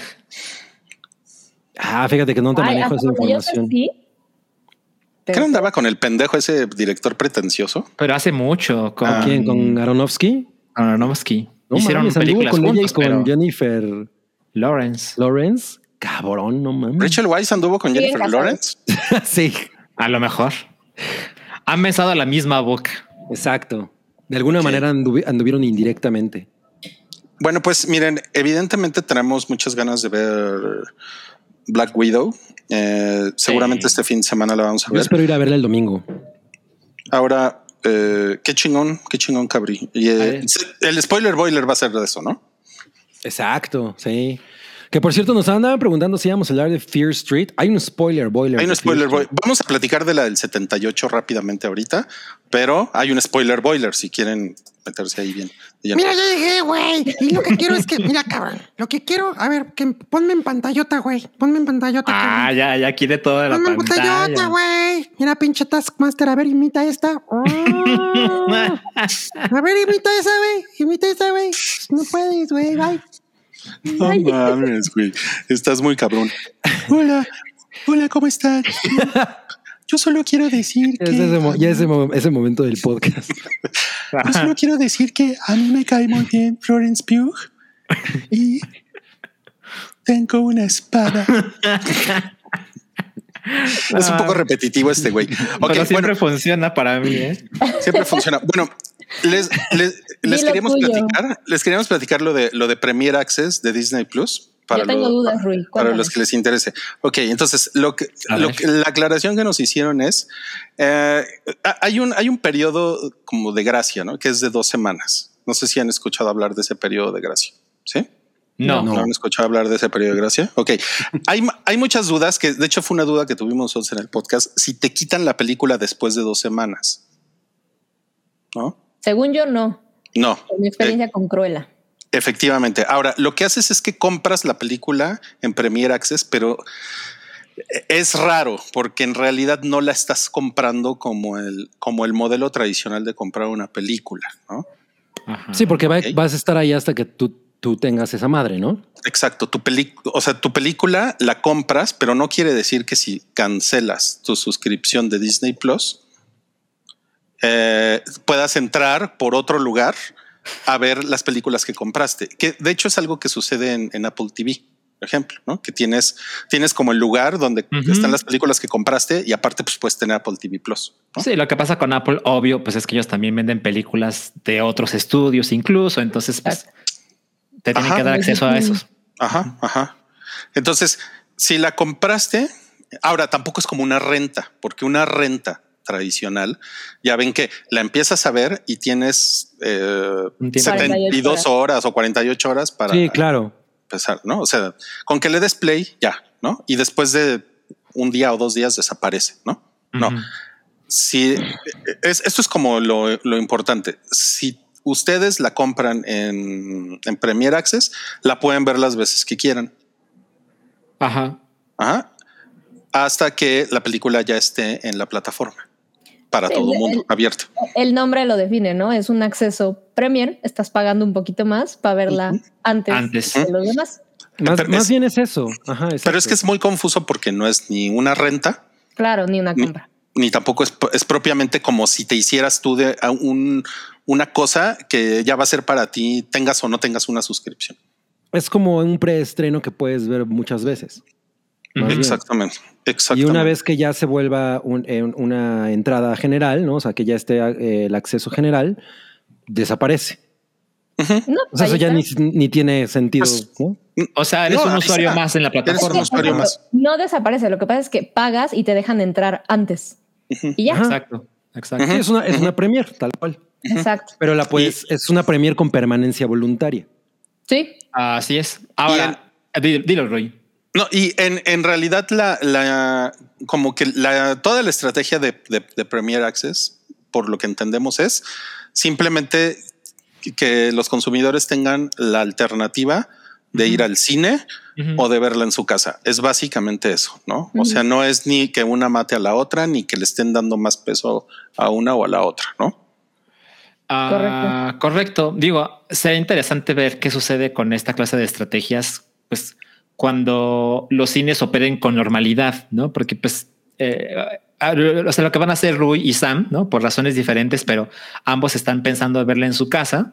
Qué bueno que hay una opción absolutamente legal para que eso suceda. Pero, pero cuando el cine vuelva a la normalidad, habrá que ver si eso sigue sucediendo de esta manera. Sí, porque ahí la, la jugada Yo creo que cambia, sí. ¿no? Pero yo, pero yo creo que sí, porque sea, la verdad es que hay, hay muy pocas razones ahorita de peso para no ir al cine. No es como hace un año, ¿no? Exacto. Eh, bueno, no sé. Es que pues, la verdad es que no mucha gente está vacunada, por ejemplo.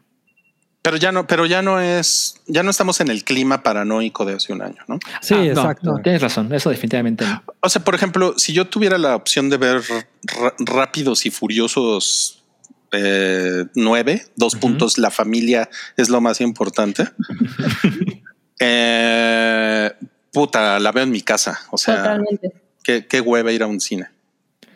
Entiendo. No mames. Por otro lado, yo también creo que Fast Nine es la clase de cosas que o la ves en el cine o no la veas, pero bueno, es mi perspectiva.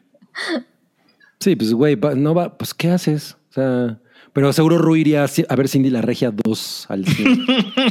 el chiste que siempre da. Ah, Cindy la Regia la vi en Amazon cuando ya No. era parte, era parte del catálogo de Ya Amazon. estamos en que Roy tiene el Criterion Collection de cine.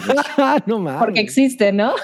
claro que Mira, sí. está preguntando qué opina el güero Palma de Black Widow. De Nos pregunta Juan Pablo Martínez. Eh, pues me parece que es una heroína muy importante del universo cinematográfico de Marvel. Ay, no lo des espada, es lo que yo estoy no esperando. No tiene espada. No, no, no. Por ahí, O sea- ahí sí decían que eh, la espadita del güero palma era como la bola en la ingle para. Muy cabrón, ¿eh? Yo, yo siempre caigo. Fan total. Miren, es, es- esta- esto está interesante. Es como si un parque de diversiones tuviera una nueva atracción y un mes antes de estar disponible en tu acceso general solo puedes entrar pagando Así extra. es. Ándale. Esa es una buena Oye, por cierto, yo quiero ir a la nueva atracción de Six Flags, el, el turbopéndulo ese. Como- No me acuerdo cómo se llamaba, Extremity, una mamada así. Ok. Me- Se me queman las nalgas por A, sentarme en esa a ver, le están preguntando a Peddington que qué opina de Black Widow. The Black Window. Black Window. No, pues la, pues la Black Window está bien chida, güey. A mí me gusta, pues, este, pues, sus caderotas y pues que está bien con la pelirroja, güey. Pues unas chéves con ella, ¿no? Y pues luego, lo Wookie, nos vamos al Zócalo y pues te invito ahí algo, unos Unos churros. esquites. Unos esquites y unos churros llenos de chocolate, güey. No mames. güey. suficiente, suficiente. Gabriel Gracias. ya está vetado del Reino Unido. Está muy cabrón. Bueno, y la, la semana pasada les, les platicamos que también se, se estrenó em, Fear Street, Fear Street, 1994. 1994. Se llama La calle del terror en, es- en español. Y ahora esta semana, ya ven que es, es una trilogía de películas, se va a estrenar una cada, cada semana y esta semana se estrena la de 1978, eh, que es como, es como si fuera una precuela, pero también a la vez funciona como una secuela. Está cagado. Sí, pues sí. El- Está cagado. Eh, a mí, bueno, lo que comentamos es que yo definitivamente no fui nada fan del- de la primera. O sea, en, eh, también estuvo Sam en el spoiler boiler y no me aburrí ni nada, pero como que yo sentí que no tenía rumbo, ¿no? En efecto, hay cosas que están chidas. eh, para no es tampoco así como no mames, no me quería arrancar los ojos. Pues no, pero Eh, ay, no, no, no estoy tan emocionado por esta segunda entrega. Lo único que, me, que medio me emociona es que pues es como toda la, el feeling de, de las películas originales de Viernes 13, ¿no? Y, Sí. y Halloween, o sea, como, ese, como esa manera del cine slasher de los 70, ese, ese tono, pues es lo que me llama muy- mucho la atención, cómo van a parodiar o incluso hacer como meta ese pedo, ¿no? Totalmente. De hecho, eh, leía que la, la- la directora tiene, eh, hizo totalmente un scream en la primera película, ¿no? Porque Ajá. ella pues dice que es muy fan de Scream. Y para esta película lo que hizo fue como reproducir Viernes 13, incluso pues habla de movimientos de cámara y la iluminación. Completamente. O sea, y como la primera secuencia de la de 1994 es literal la primera secuencia de Scream.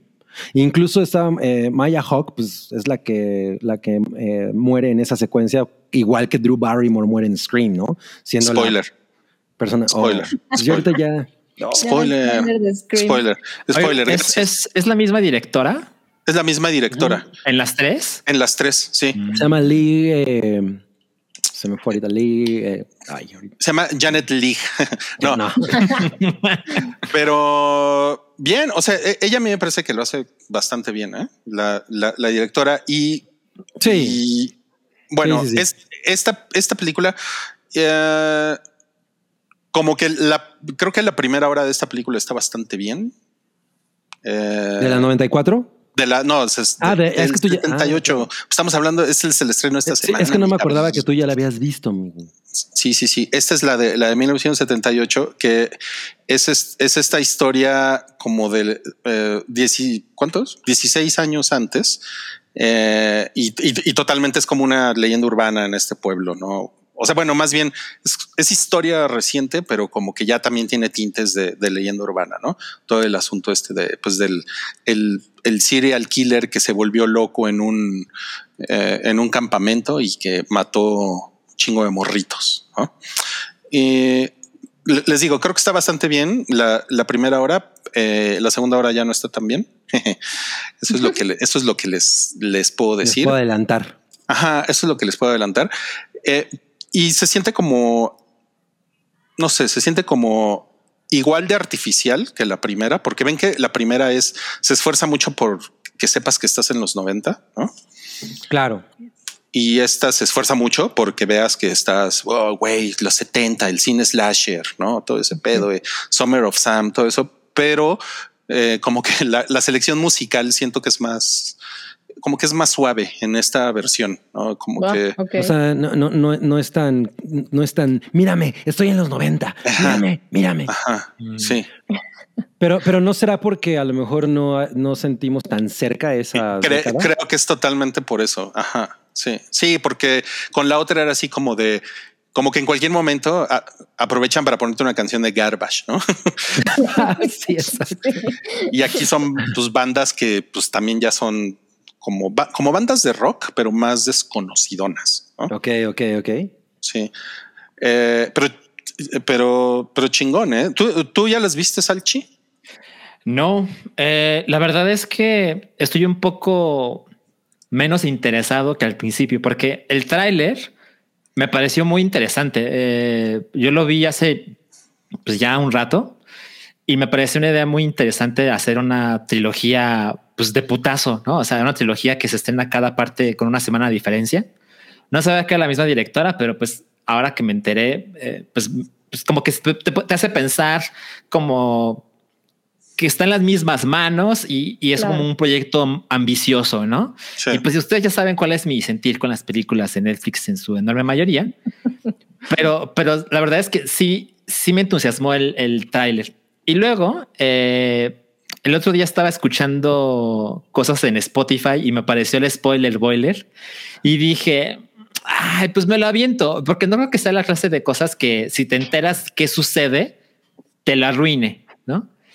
Y, y pues yo confío mucho en la opinión, en, sobre todo en películas de terror de Cabri, y pues lo escuché pues medio tristón y dije, "Mm, ya no estoy tan prendido. Ahora, me gusta la idea de que las- la, trilogía avanza en precuelas, porque esta es de los 70, pero la tercera y última parte se llama 1666. Entonces me hace pensar que lo que está detrás de todo esto, pues es una cosa así eh, épica, antigua, milenaria, de, de una criatura, no sé, que hace mucho tiempo que mueve los hilos para crear caos, no sé. Y eso, eso la verdad es que me, me- me llama la atención, ¿no? Y sé que está Sí. basado en unos libros, la verdad es que no los conocía. Eh, pero creo que sí le, le podría dar una oportunidad porque debe ser curioso ver los easter eggs y las referencias a, a otras muchas películas. Entonces estoy como en medio. Sí, fíjate, fíjate que, mira, yo ya, yo ya, yo ya vi las tres películas y la de, de la tercera no les puedo hablar porque tengo embargo. De esta sí Claro. puedo hablar, pero del, pero del lo, lo que les puedo decir es que tienen una cantidad generosa de pendejadas. Entonces, si, si a ustedes les molestan tonterías que, que no tienen como una explicación lógica, puede ser que se, que se emputen con esta serie de películas, porque la verdad es que es una película, es una serie de películas que no le, no le importa. O sea, puede haber un personaje con una fractura expuesta caminando, ¿no? O sea, de ese nivel, ¿no? Pero creo que justo lo más, lo más interesante de la película, lo que, bueno, de las películas, lo que las hace interesantes son las referencias, eh, como la- las atmósferas que crea y además como el, el ejercicio de ir conectando la historia eh, de adelante para atrás. Ajá. La verdad es que creo que sí les quedó bien eso. Mm. Pero las pendejadas, no mames, sí están, o sea, suspensión de la incredulidad máxima. ¿eh? O no. Pero todavía no se estrena, ¿o sí? Esta se estrena, eh, creo que hoy ¿no? o mañana. Ajá. Sí, esta se estrena hoy o mañana. tengo. Yo sí lo voy a entrar. Éntrale y a ver, y a ver, y a ver qué No, tal. yo sí la voy a ver. A ver qué Se te parece. estrena, se estrena mañana, 9 de julio. Ok. Ahí está, ok. Mañana y bueno, eh, otro estreno es el bueno, el Bart y el Loki Ah, sí. de los Simpson. Y ya, ya lo viste, Salchi. Ya lo vi. Eh, esto va a ser muy breve porque eh, este contenido eh, exclusivo de Disney Plus se estrenó el día de ayer y es muy breve. Dura, dura como siete minutos con créditos y los créditos duran como tres. Eh, y la verdad es que decidí darle play porque quería platicarlo el día de hoy. Y es que pasó algo muy curioso con esto y es que tiene la voz original de Humberto Vélez como Homero Simpson. Y no nada más. Eh, también tiene la voz de la misma, la, la voz tradicional de Lisa. Marina, ¿cómo se llama? no, Eh, ella era no, Bart. Patricia Acevedo. No, Ah, ella Pato es- Acevedo es, es Lisa, sí. eh, ajá. ¿Salchi Las voces-? No, no, no, Patricia. Las voces de Bart, la voz de Bart no es la misma. Sí, es la misma de las temporadas anteriores. Anteriores, o sea, Sí, como o las. sea, Bart, Bart tuvo como en su, en la época del buen doblaje de los Simpson, tuvo Ajá. dos voces, que es como de la 1 a la 9 y luego de la 9 a la 15.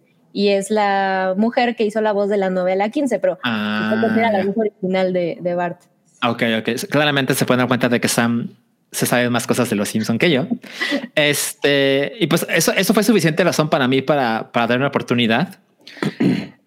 Es una chingadera, es una basura total. Es está cabrón como algo de tan pocos minutos. Dices, güey, no es posible. O sea, ¿de qué se trata esto? No? No mames, de plano. O sea, miren, ven, ven el póster, ¿no? Que ayer, ayer hice token y, y Dench hizo el, el muy atinado acierto de decir como, ah, pues es como una de esas ilustraciones de la TNT, ¿no? Que, hacen con los Simpson. Eh, y eso pues a mí ya me parecía bastante malo. Y lo que sucede eh, en este corto, les digo que dura como siete minutos, es qué pasaría si algunas cosas de, del MCU, de los Avengers, se est- estuvieran mezcladas con Springfield y con sus personajes. Pero se siente absolutamente random qué personaje de los Simpson interpreta a qué personaje del MCU. Y me puse a leer un artículo en Variety es muy curioso. El güey, eh, uno, uno de los creadores de este cortometraje, dice de una manera muy orgulloso él. Dice, no, no mamen. Eh, las les preguntan, ¿cómo decidiste qué personajes combinar, no? De ambas franquicias.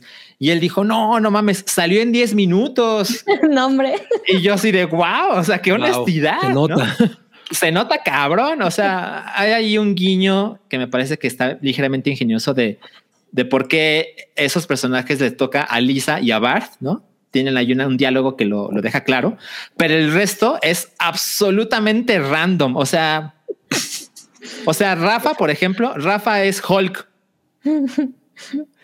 Y, y es la cosa, es, un ejemplo de varios, ¿no? Es súper estúpido y se siente, o sea, creo que el resumen es, qué bueno que tiene algunas de las voces clásicas, pero el guion es la misma chingadera de las últimas 20, no, perdón, las últimas 10 temporadas. O sea, yo cuando, cuando estrené mi Disney Plus, la primera cosa que vi, bueno, no, la segunda cosa que vi fue un episodio de Los Simpson de la, de la temporada 29, porque dije, hace años que no lo veo, las últimas veces que lo vi estuvo terrible. Bueno, si, si Disney solo me quiso dar esto en mi suscripción en México a Disney Plus, pues le voy a dar play, ¿no? No, no, no, no. No, no, no. Chingadera total. No 22 minutos que los terminé solo pues porque sí y no tengo el menor interés por volver a ver un nuevo episodio de Los Simpson. Bueno, pues eso pasa con este corto. El guion es una idiotez total. Y, y las- la voz de Homero Simpson es como, ah, pues qué cagado, pero pues está en medio de una chingadera, ¿no? Entonces, eh, yo vi muchos comentarios en Twitter de no mames, o sea, es una, es una basura total, qué pedo. Entonces, yo realmente yo no sé para quién son los Simpson el día de hoy. O sea, o sea, ya sé, ya sé que vivo en una burbuja, yo lo sé, ¿no? Pues para Pero- mí no son, güey. No mames. no Para Paddington no son. Paddington, güey. Pero, pero en, en mi perspectiva, eh, la, la serie, o sea, por supuesto que existe porque la gente lo ve, ¿no? O sea, es, es una cosa lógica, pero, pero yo siento que la franquicia ha, o sea, tiene cada vez menos, menos importancia cultural, ¿no? O sea, se ve en otros, en, en otros formatos, ¿no? Cuando salió el juego de los Simpson que hizo Electronic Arts, pues ya era en los 2000, ¿no? La franquicia no era lo mismo, pero se sentía como, ay, no mames, qué chingón, eh, esto está pasando y se ve como la caricatura y a cada, a cada consola le hicieron una portada diferente y los juegos no eran los mismos. Y luego la película, este, que pues también fue ahí como una cosa que salió más o menos, pero siento que lleva por lo menos la década pasada como, ¿quién ve esto? ¿No? ¿En qué, en qué, en qué números se consume esto? Yo tampoco tengo idea de eso. Y, y viendo esta clase de contenidos y pues el recordatorio de que el señor Mickey no quiso que yo con mi suscripción mexicana pueda ver Los Simpson como esperaba. ah, es, es un poco triste para mí porque pues yo era fan de Los Simpson, o sea, eh, la verdad es que con el paso del tiempo he perdido muchas memorias, ¿no? Eh, ah, por supuesto que mucha gente, Sam debe ser uno de esos que se acuerda de mil cosas todos los días de, ay, como en el episodio donde yo la verdad es que yo, yo ya no soy así, pero me dio muchos años de diversión y no, ahora me, me, me da un poco, pues un poco de pena, la verdad. Pena, sí. Sí, yo también era, era, era fan en los, en los Está muy 90, triste. güey, ¿no? Ujú. Turbo fan. No, pues, pues, pues gracias por la no. Digo, yo no pensaba verla, pero Claro. pues muchas gracias por la, por la no De la recomendación. confirmación. Sí, ¿eh? Nuevamente. Eh, ahora, eh, si quieren ver algo animado en, en Disney Plus, el otro estreno de Ah, esta sí. semana es eh, Monsters at Work, que es Sí. la secuela, es la secuela inmediata de, de, de la primera película. Sí, Monsters, Inc. y, y vi un episodio. Ok, ¿qué tal? ¿Alguien, ¿Alguien más la vio? No. No, No. Ah, ok, entonces me puedo seguir. Trata de no hacer un Servant Salchi, por favor. Bueno, al principio se mueren. El niño, el niño se asusta. El niño se asusta. No, miren, ok, este, el tema de Servant no es, nunca se va a acabar. Eh, ya me distraje un poco. Esto es una serie animada de, en, en el universo de Monsters Inc., que es esta película de Pixar de 2003, me parece que es la primera. Y si recuerdan, Monsters University, que es la segunda película, la verdad es que es una precuela. Entonces, esta, esta serie animada que se llama Monsters at Work eh, va a tener 10 episodios en Disney Plus. Tengo entendido que lo van a estrenar un episodio a la semana, pero se estrenó, o sea, el primer episodio salió ayer y como una cosa especial también publicaron el segundo. Solo he visto el primero y cada uno dura, pues ya saben, como veintitantos minutos, ¿no? Y a mí algo que me interesa es que eh, es una secuela directa, como bien decía Rui. Entonces, tomando en cuenta que la segunda película es una precuela, pues esta es como, bueno, pero ¿qué pasó con esos personajes justo después de la primera película? No, porque spoiler de la primera película, eh, todo termina en que crea más energía haciendo reír a los niños que asustando a los niños, ¿no? Entonces, pues hay una revolución en este universo. Y la verdad es que, por ejemplo, yo, a mí me gustó la- las dos películas de Monsters Inc. Me gustó más la primera, pues, pero pues tampoco fue así como que las adore, ¿no? O sea, no están como en mi top 5 de Pixar, por ejemplo, ¿no? Pero Ajá. la considero como una película chingona. Eh, entonces, cuando empecé a ver esto en Disney Plus, el primer episodio, la verdad es que me gusta mucho algo y es la perspectiva de uno de estos monstruos que es naturalmente talentosísimo para asustar a los niños, ¿no? O sea, el güey tiene un talento nato, ¿no? Y el día que entra a Monster Inc. es cuando deciden que ya no, ya no van a asustar a los niños, ahora los tienen que hacer reír. Entonces, es una perspectiva que me parece muy cagado porque es, o sea, yo lo pensé como, o sea, eres Cristiano Ronaldo, ¿no? y el día que inicia la Copa del Mundo, el mundo ya no le interesa el fútbol, ¿no? Y es como, no mames, debe ser súper frustrante.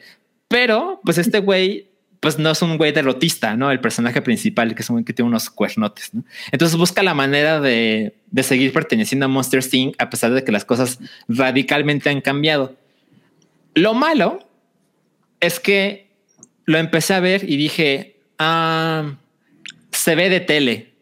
Uh, Ajá, porque la verdad es que yo me el fui nivel con- de animación. Ajá, yo me fui con la idea de que pues posiblemente Pixar estaba haciendo esto y pues esperas el nivel de calidad visual y narrativa de Pixar, ¿no? Que pues es muy constante. Menos de Good Dinosaur y otras chingaderas, pero, pero es muy constante. Pero en cuanto lo vi, dije, ah, sí, sí, sí, se ve como una caricatura de sábado por la mañana. Mm. Chale. ¿no? Uh, Pero hay una cosa buena. Y creo que es una cosa que le va a llamar mucho más la atención a los adultos, posiblemente a los treintones que vimos eh, Monster Inc. cuando pues éramos considerablemente más jóvenes.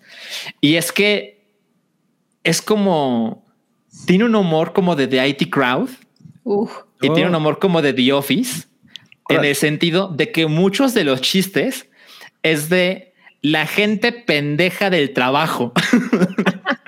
Entonces está como se trata de, una de una empresa, ¿no? Que es Monsters Inc. Está el güey que hace mal su trabajo, está el güey que no hace su trabajo, está el güey que quiere hacer poca madre su trabajo, está el güey que dice, yo soy tu supervisor y te chingas, ¿no? Te voy a hacer la vida imposible. Y está el güey que dice, así, el pastel es de ese tamaño en la empresa, esta, esta es mi parte y lo voy a defender con mi vida, ¿no? Y eso fue lo que me Qué pareció muy cagado, o sea, es una cosa bastante godín. ¿No está el güey del robo hormiga? A- aún no, aún no. Pero, pero, pero espero que suceda. El del topper de picadillo. Que deja Hay- sus hay- medicamentos al lado hay- del. Hay un personaje que siempre trae consigo eh, lo que come, lo que lleva de lunch. y nadie sabe cómo se llama. Le ponen el nombre de esta cosa que se lleva para comer, porque no puede pronunciar su nombre, pero siempre lleva lo mismo para comer. Entonces, como todo el mundo lo conoce. Y, y me pareció curioso. Es como, ah, mira, yo creo que es como una caricatura, como para que gente de mi edad se lo ponga a sus hijos chiquitos y que todo mundo esté contento, ¿no? O sea, Claro. el niño está viendo una caricatura que pues, lo puede hacer feliz y el papá treintón joven está como viendo, ah, mira, Monster Inc. Me acuerdo que me gustaba un chingo. Entonces yo pensé en ti, Sam, porque sé que te gusta The Office, sé que te gusta The IT Crowd. Entonces, no mames, tiene un humor que yo no esperaba que eso sucediera y la verdad es que sí lo voy a ver cada, cada semana. No, vendidísimas. Y, y lo que va a pasar ahora ya para terminar es que me puse a googlear así de chale, porque, o sea, no se ve mal, pero claramente tiene menos ambiciones visuales. Y ya le googleé y es que esto no lo hace Pixar. Mm, Esto es de Disney Animation Studios. Lo Obviamente hace basados en los Studios. personajes de Pixar. no, imagínate. Tienen, tienen unas computadoras más culeras. ¿no? Lo hace Bueno. cartoon. Y, y, pues también encontré información de que, pues, como se pueden imaginar, hay muchas cosas que tuvieron que hacer durante la pandemia, cada quien por su lado, y pues eso siempre complica las cosas. Claro, no, no mames, qué cagado esto de el güey que calienta pescado en el microondas. Ah, qué poca eso. Sí, sí, sí. Ojalá, ojalá el humor se mantenga durante el resto de la serie, porque les digo, solo he visto un episodio, van a ser 10, pero me da la sensación de que esta onda oficinil es el núcleo de la historia. Entonces, sí me interesa. Está muy cool. Y yo, yo no lo he visto, pero te digo, sí estoy muy convencida, sí la pensaba ver y ya me la supervendiste, Salchi, pero a diferencia del tema pasado, aquí A ver. no se trajeron a los actores de doblaje que eran Víctor Trujillo y Andrés Bustamante. Ah, mira, yo la vi en inglés. Sí, sí, porque es Billy Crystal, Ajá, exacto, exacto. John Goodman. Pero no, en español no son las voces que, que conocemos y amamos de Monster Inc. Mm, Eso está pinche. Un poco. No, No, lo que pasa es que pues Víctor Trujillo ahorita está súper anti 4T, entonces. le Por eso no lo llamaron. Tiene no otros lo- enemigos. No, pues muy increíble. Oigan, ya vamos una, una hora cincuenta de, de Wow. programa. Sí, ya, y, y- y todavía nos falta. Tenemos algunas noticias picantes y candentes, pero ¿saben qué? Si digo, tampoco es que traigamos 50, no? No se preocupen, pero si, si a usted le gusta el hype, si usted le está gustando esto, pues póngale like al video, no sean, no sean gandallas, pónganle like, like li, la de ah, ah, ah, y, y también, eh, pues también échele un dinerito ahí en el super chat y con mucho gusto vamos a leer sus comentarios y vamos a Y pasar. déjenle like, que yo, pues mire, pues le muevo la pancita. Pues Acapulco. déjenle like. Dios. Vamos a pasar a las noticias picanananantes y cananadentes y traemos una, una- un combo de noticias de besucones. Y pues fíjense, fíjense que, pues, que agarran a, a- a la Zendaya y al Tom Holland, echándose, el, Sí. echándose el picorete Adentro del coche. dentro del coche. No mames, güey. Chiches marranos, güey. Pues réntense, réntense un cuarto. Claro. No, pues lo que Claro. yo quiero saber es si se habían hecho sus tic tacs antes de antes de darse sus sus eh, besucones, Sus ¿no? picos. Muy importante, ¿no? Por lo menos unos Trident de esos de mora azul. Eso sí. Exacto. No, o, sabes qué, el este, el Max Air o cómo es, no, la- un- las halls negras. Ah, pero esas, pero esas, tienen otros usos. esas son para, para bajar a tomar agua al río, mi cabrí. Oye, pero hay- en una de esas fotos, Rui, hay una, me parece que es la última foto donde digo, a lo mejor no es tan en serio el beso. ¿La tienes por ahí? No, es ¿Por que. No, pues Es, no- es que hay una foto donde se, to- se ve Tom Holland así como, ah, no mames lo que acabamos de hacer. y pensé, a lo mejor era un juego, porque pues no es muy erótico besarte con un güey o con una chica y que te ponga esa jeta dos segundos después, ¿no? Como de, como de, ah, no mames, lo hicimos, qué cagado. A A, ver, lo mejor sí, a lo mejor sí se había comido, pues, no, o sea, a lo- tenía un cilantrazo, ¿no? O, o a lo mejor había comido de pasote y entonces un, cila- cebollita. un cilantrazo. A ver, vamos, vamos a ver si, si, si tenemos la foto. ya la conseguí, espera. A ver, echa- échame la foto. Ah, hay fotos. Y la puedo en lo- mandar este link, por ese fotos. chat, ¿no? échamela por el, échamela por el chat. Y pues fíjense que no fue el único que anduvo de besucón el fin de semana, porque también este, este, este canijillo, este ca- canijillo del, del Harry Styles se, an- se andaba re- regalando así unos bocinazos con la Olivia Wilde. No mames. Pues, Oye, mira, pero estaban ver, como dile, en la roqueta, ¿no? Miren, yo me puse a googlear la edad de ambos, ¿no? Él tiene 27, ella tiene 37, entonces supongo que podremos decir que ella se está regalando esto, ¿no? Cougar, cougar. No, pues muy bien, ¿eh? Bien por ellos. O sea, a, a es mí lo que- que, es me que- sorprendió de esto, perdón, Gabriel. No, no, no, venga, venga. A, a mí lo que me sorprendió de esto es el nivel de, de ofensa que, que manejaron los fans, porque aparentemente me enteré con esto que tienen super shipeados a Harry y a Luis, me parece. y, y es como de, no, no, como Pero, pero ¿y Larry? O sea, no, no, esto es una pantalla. Obviamente Harry y Luis son el uno para el otro. Había, había No, fandom bueno. muy Órale. genuinamente ofendido por esto. Yo creo que los que hacemos el hype no podemos decir los nombres de los integrantes de, One Direction así, ni aunque nos costara la vida, ¿no? No, para nada. Ay, pero sí pueden decir sea, los de las, las chin- las chinas de Pink Black. Ah, sí, eso sí se puede. Pues eso sí se puede. Ah, Miren, aquí está la, foto que mencionabas. Al, Ajá, es que ve, o sea, a mí me Ah. parece que como que se besaron, como que fue un reto o algo por el estilo. Ya que yo construyendo mi historia, ¿no? A lo mejor, a lo mejor, pero ¿Cómo? como de un paparazzi, como que vieron al paparazzi. Ah, y dijeron, vamos a besarnos, vamos a darles de qué hablar. Ajá, yo creo que esa posibilidad existe. Híjole, Ah. yo también pensaría eso, a lo mejor ella, ella le pellizcó el pezón y él. A lo O, mejor. o a lo mejor se estaba comiendo una Halls y le dijo, a ver, dame de tu Halls, no mames, otra vez con Halls. tu Halls negra. No, oigan, tenemos, tenemos aquí un, un comentario muy, muy interesante de Federico Ble. ¿Qué tal esta nueva, nueva película de Ah, Spider-Man? wow, la cuarta parte. Spider-Man, your home is or my home. Muy bien, Federico. Bien, Muy bien, eh, bien ¿eh? ahí. Muy bien, muy bien, muy bien, increíble. ¿Qué tal esta? Comió pápalo. el pápalo que elite es rico, güey. No, tacos sin Pero- pápalo Pero es un pues, pecado. pero es muy eructable, ¿no? Pero no, no es como que nunca me hayan eructado en la cara, ¿eh? Oigan, muchísimas gracias a Josh Rocco, quien, Yeah, Josh. quien nos dejó aquí un superchat. ¿Qui- eh, ¿Quieres leerlo, Cabri? No, mejor yo lo leo, güey. A ver, Ah, mira. bueno. Josh Rocco, que nos deja un superchat de 50 MXN y dice... Y dice, haz un chingo que no dejo superchat.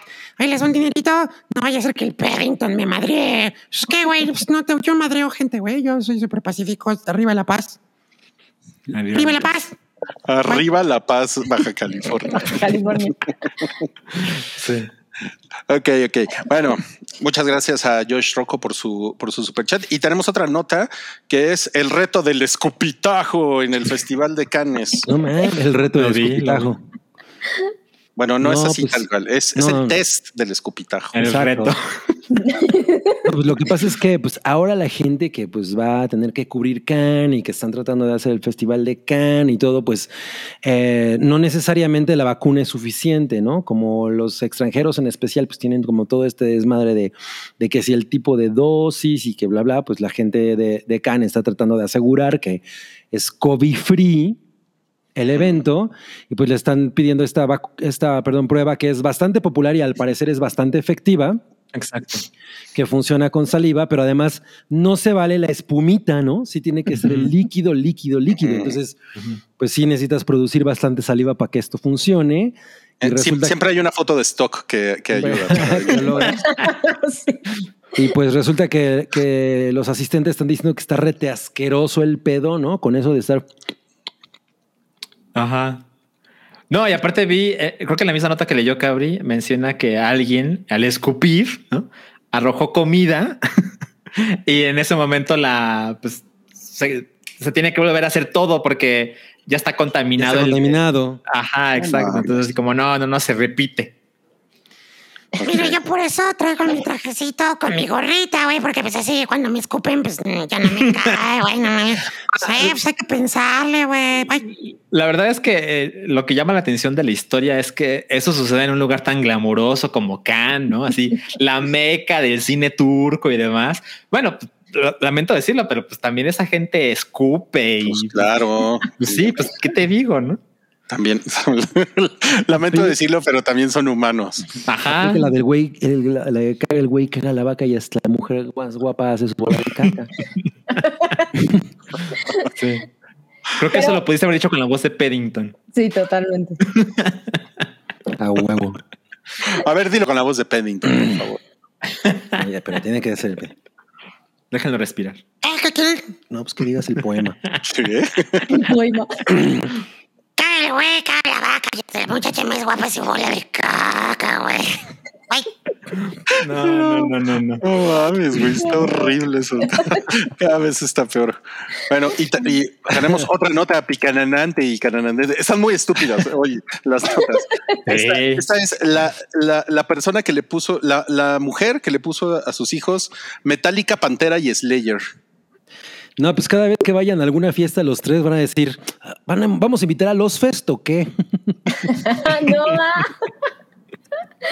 Está muy sí, así. No. A, a mí, por, por mucho que me pueda parecer cagado, este tipo de cosas siempre, siempre me hacen decir, ¿por qué nadie está pensando en los niños? Está Además- muy mala onda. Lo, lo más cagado es que yo cuando vi la foto pensé que Grimes le había puesto así a sus hijos. No, ella le puso un peor nombre a su hijo. Sí, sí. Mr. sí. Plix, ¿no? ¿Cómo le puso? No sé, se me Algo- olvidó. algo- pero- no, sí, siempre, siempre se me da cómo se pronuncia el nombre del hijo de, de Grimes e Elon Musk, pero pues por lo menos hubieran escogido unos nombres más darks, ¿no? Más oscuros. Como cuál, cabrón. Meshuga. No, no. Yo- ¿saben? como Lo que, Cannibal Corpse. lo que yo pensé con, con esto es, a ver, pero ¿se- ¿son niños o son niñas? Porque esta Ah. mujer, eh, interesante. un- una, o sea, tiene una hija que se llama, ay, ¿cuál era de los tres? Garbage. Bueno, por lo menos uno de sus tres hijos es niña. Pero no encontré Claro. información de si los otros dos también son niña. No sé, no supe. Mira, yo le hubiera puesto Mr. Bungle a uno. a la morra le hubiera puesto Bikini Kill. ¿No?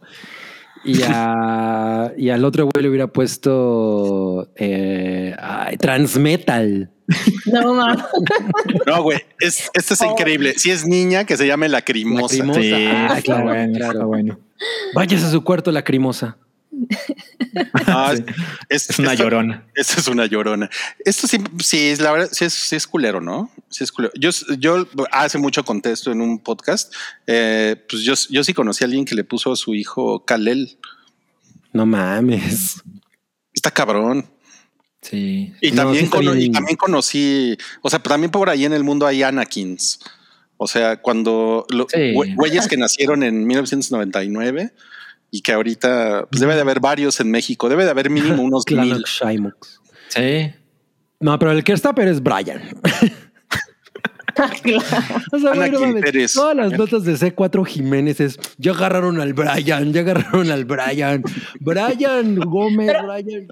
A, a mí lo que sí me surgió de duda en, en la nota es que eh, decían que como para confirmar que de verdad sí era cierto, pues se acercaron a el equivalente del registro civil a decirle, oye, eh, ¿y esto se puede? Y a mí me brincó que dentro de la contestación dice, sí, sí se puede mientras no sea bla, bla, bla, bla, bla, o hace alusión a una marca o a un algo. Y dije, bueno, pues los nombres deben de estar registrados de las Exacto, bandas, son ¿no? marcas, ¿no? Que, que Metallica, Metallica nunca ha dado muestra como de ser muy benevolente en perdonar usos no autorizados. Obviamente no creo que haya repercusiones, pero, pero a nivel legal es, eso es una marca, ¿no? O sea, básicamente puso el nombre de algo que yo pensaría que está registrado. Sí, es como se Totalmente, llamara pues una- el Hype Pero, López. pero también es un nombre. Miren, Sí, aquí es- estamos viendo en, en- en la pantalla, pues, la historia de Anakin Pérez, que es un, pues, sus, sus papás, inspirados en las películas, pues, le, le pusieron. Yo creo que vamos a ver en, el, en unos tres años varios toretos, ¿no? Híjola. Pues mira, sabemos con certeza que nacieron muchas Daenerys.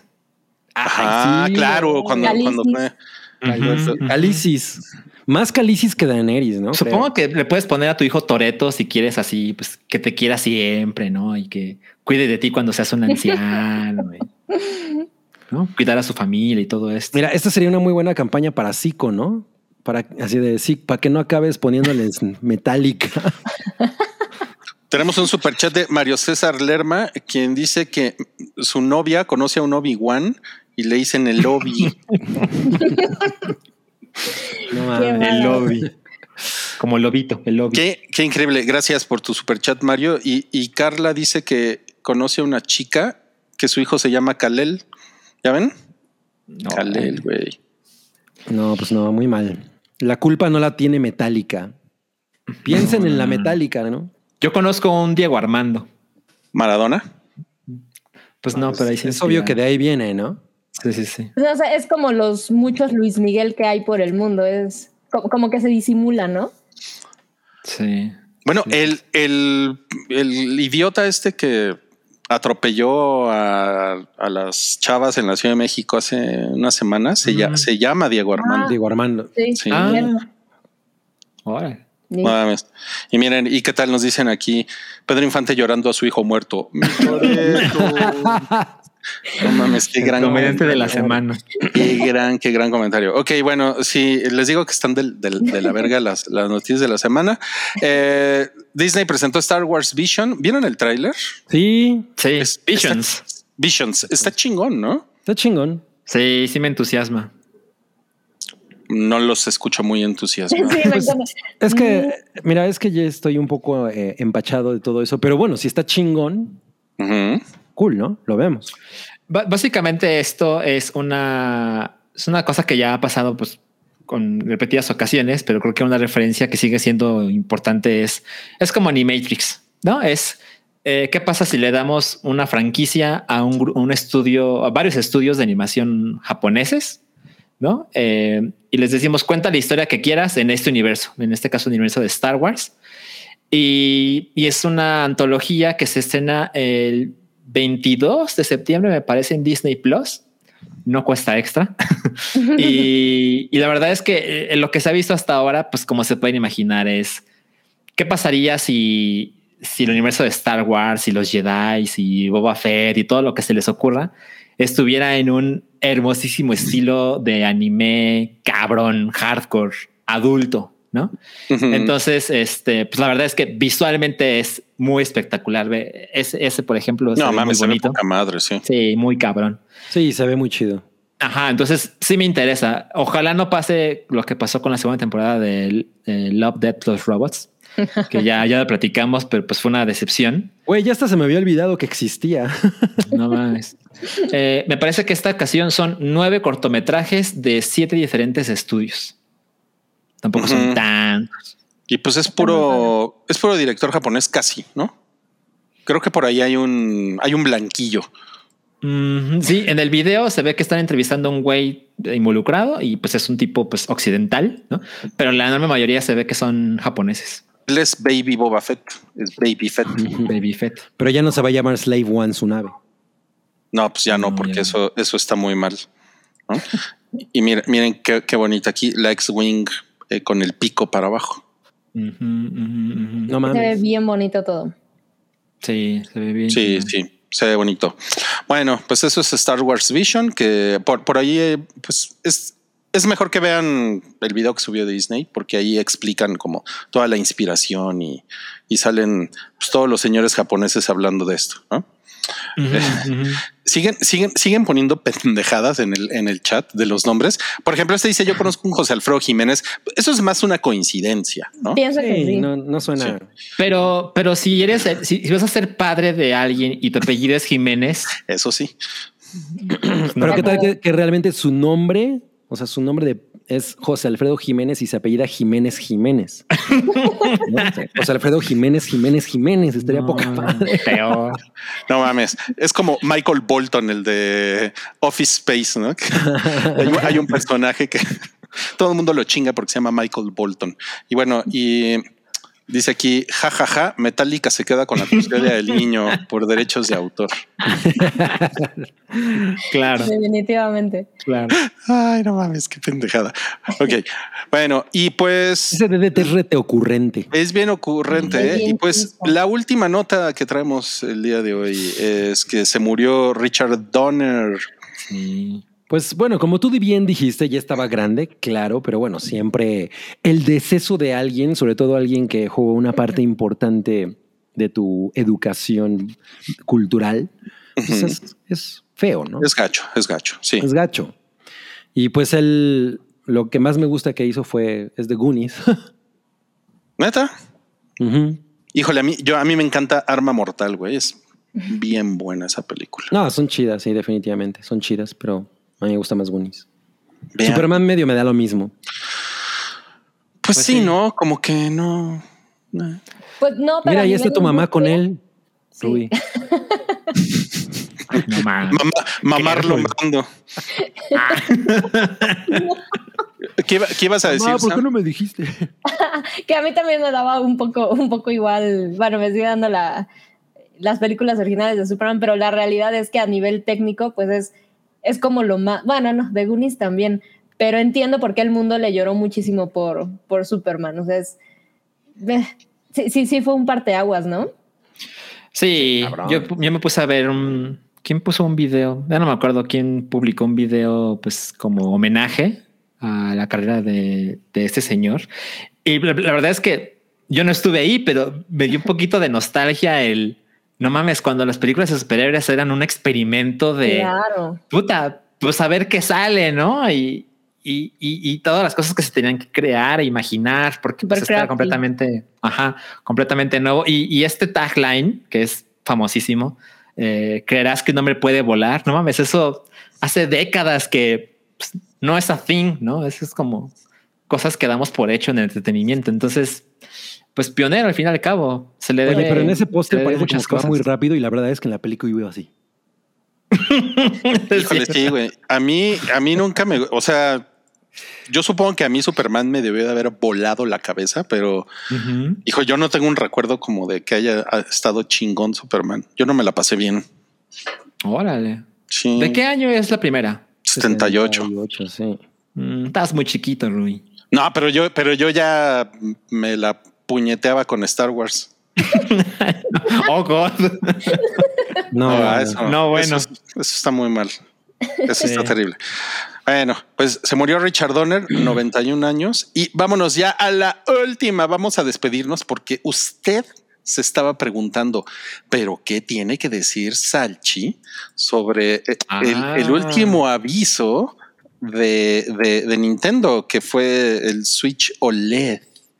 OLED. Sí. OLED. Eh, voy, voy a intentar hacer el resumen de la historia. Sé que, sé que la audiencia del hype no es así como que tan gamer, ¿no? Entonces va a dar un poco de contexto. El día que salió el Nintendo Switch, el 3 de marzo de 2017, pareciera que ese día surgieron los rumores, rumores entre comillas, de van a sacar la versión Pro. La versión Pro es una versión más poderosa.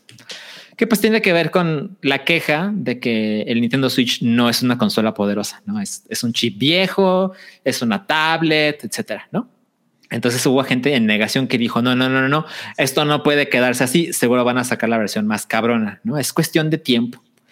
Bueno, pues yo, que pues la verdad es que sí consumo mucho esta información, yo ya estaba harto hace mucho tiempo de que todas las semanas había rumores, ¿no? Es que van a ver que este año, van a ver que este semestre, van a ver que esta semana.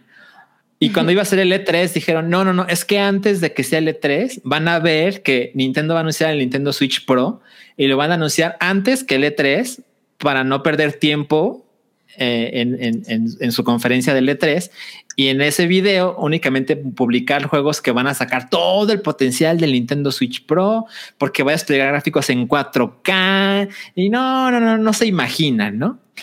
Y bueno, yo ya estaba bastante harto y, y pues quien se asome un poquito a la historia de Nintendo sabe que su onda es hacer lo menos y venderlo por lo más, ¿no? Entonces, la historia del Game Boy y demás es por qué es blanco y negro, pues porque era lo más barato y porque las baterías duraban más, ¿no? Y por qué todas sus consolas son así, pues porque es tecnología vieja, pero que le dan un switch. No es un chiste, le dan un giro ahí para hacer las cosas un poquito diferentes y pues le pones un Zelda, le pones un Mario, le pones un Pokémon y con eso hay millones, por supuesto que yo soy uno de ellos, que con eso somos felices, ¿no? Y ahora, de la nada, aparentemente, eh, Nintendo anunció eh, el martes que ya está, ya, ya va a estar disponible una nueva versión del Nintendo Switch que se llama versión OLED, pero no es una versión Pro, es decir, por dentro es la misma cosa, o sea, los gráficos se van a desplegar igual, pero la diferencia principal es que la pantalla es OLED, es una pantalla más nítida, más chingona. Tengo entendido que más frágil. Eh, y el dock, que es donde se conecta el switch para jugarlo en la tele, tiene una entrada Ethernet eh, para poder jugar eh, en línea de una manera más constante. y unas cositas ahí ligeras, como que tiene una, una nueva patita. Imagínense lo ridículo que me siento cuando se los explico, porque Una así de bobo es el anuncio. Una nueva patita para que cuando lo, lo pongas en una mesa tenga varios modos, ¿no? que se acueste, que se levante, etcétera.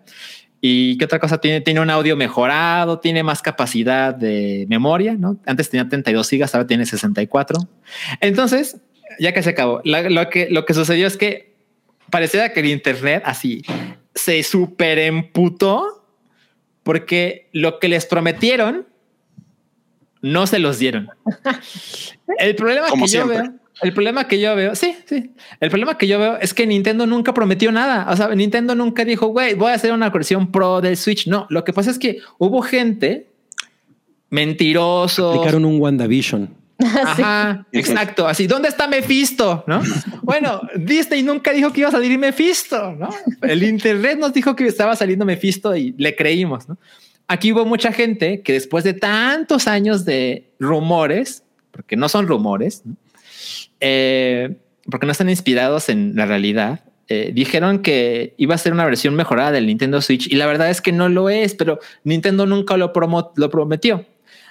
Ahora, esta versión cuesta 350 dólares, es decir, 50 dólares más que la versión actual, que nunca ha bajado de precio el Nintendo Switch. Me parece razonable que cueste más porque pues la pantalla es más chingona y tiene otras mejoras, pero también vale la pena hacer la comparativa de no mames, cuesta lo mismo que el, el- Xbox Series S, no cuesta más incluso. El Series S cuesta 300 dólares. Entonces, pues ya cada quien tendrá que hacer la evaluación de puta, pues me conviene más este, me conviene más aquel. Yo, por ejemplo, yo no voy a comprarlo. O sea, no creo que sea para alguien como yo, ¿no? Yo por lo general juego con mi Switch en la tele. Entonces, una mejor pantalla para mí no es algo que necesite. Yo creo que es una mejora hecha para la gente que por una razón u otra est- está interesado en la consola, pero no se Ujú. animado. Claro. Y ahora puede decir, ay, pues ahora está más chingona, pues ahora le entro. Es, Yo es- creo. Es como cuando sacan el eh, a, a- a mitad de la generación, sacan un PlayStation más chiquito y que tiene el doble de gigas, no es una mamada. así. Exacto, exacto. Y justo algo que pasa mucho con los portátiles de Nintendo es que, puta, no les cuesta ningún trabajo sacar múltiples versiones de prácticamente la misma cosa, ¿no? Y le cambian un poquito el nombre, y le mueven esto y le quitan aquello. Al 3DS le quitaron el 3D, por ejemplo. y pues te lo dan más baratito porque tiene esto y porque tiene aquello. Pues sí, exactamente. Ahora, como se menciona en el chat, eh, lo que puso Rui en, en la pantalla, lo terrible, lo que yo considero que es lo realmente malo de esta historia, es que los Joy-Con, o sea, los controles que se quitan de la consola, son los mismos. ¿Y qué quiere decir esto? Que hay una cosa que se llama el, el- el drift, como se le llama usualmente, que es que los, los controles, las, las palanquitas, a pesar de que no le estés tocando, detecta movimiento para algún lado. Y eso sucede a veces que a los meses de estrenar la consola. A mí me pasó como al año, más o menos. Órale. Y hay mucha gente que resuelve esto, entre comillas, comprándose otro set de Joy-Cons que valen como 1800 pesos Huevos. para que les pase otra vez, porque todos están construidos de la misma manera. Y pues Nintendo tiene una demanda enorme No que, que, que ya tiene rato. Eso no pasa con Xbox, ¿eh? Es- eso, eso no pasa con Xbox. Eso no pasa con Gears of War. Eso me pasa en Gears of War. Y este, y pues yo, yo cuando vi el anuncio del Nintendo Switch OLED dije, bueno, pues ojalá pues ya tiene esa cosa eh, corregida y se puede volver irónicamente como una enorme cualidad de venta, ¿no? Así como es más caro, pero ya está chingón, ¿no? Y es Pero como siempre debe funciona. haber sido. Ajá. Y no, no es el caso. Eh, Nintendo tuvo una comunicación con Wired, la publicación esta de Estados Unidos. Así, de, oye, pero es el mismo Joy-Con y Nintendo, sí, Uh, ahora, lo que yo, yo dije ayer en Token, que eso es una idea que pues, tengo, pero pues evidentemente no tengo cómo comprobarlo.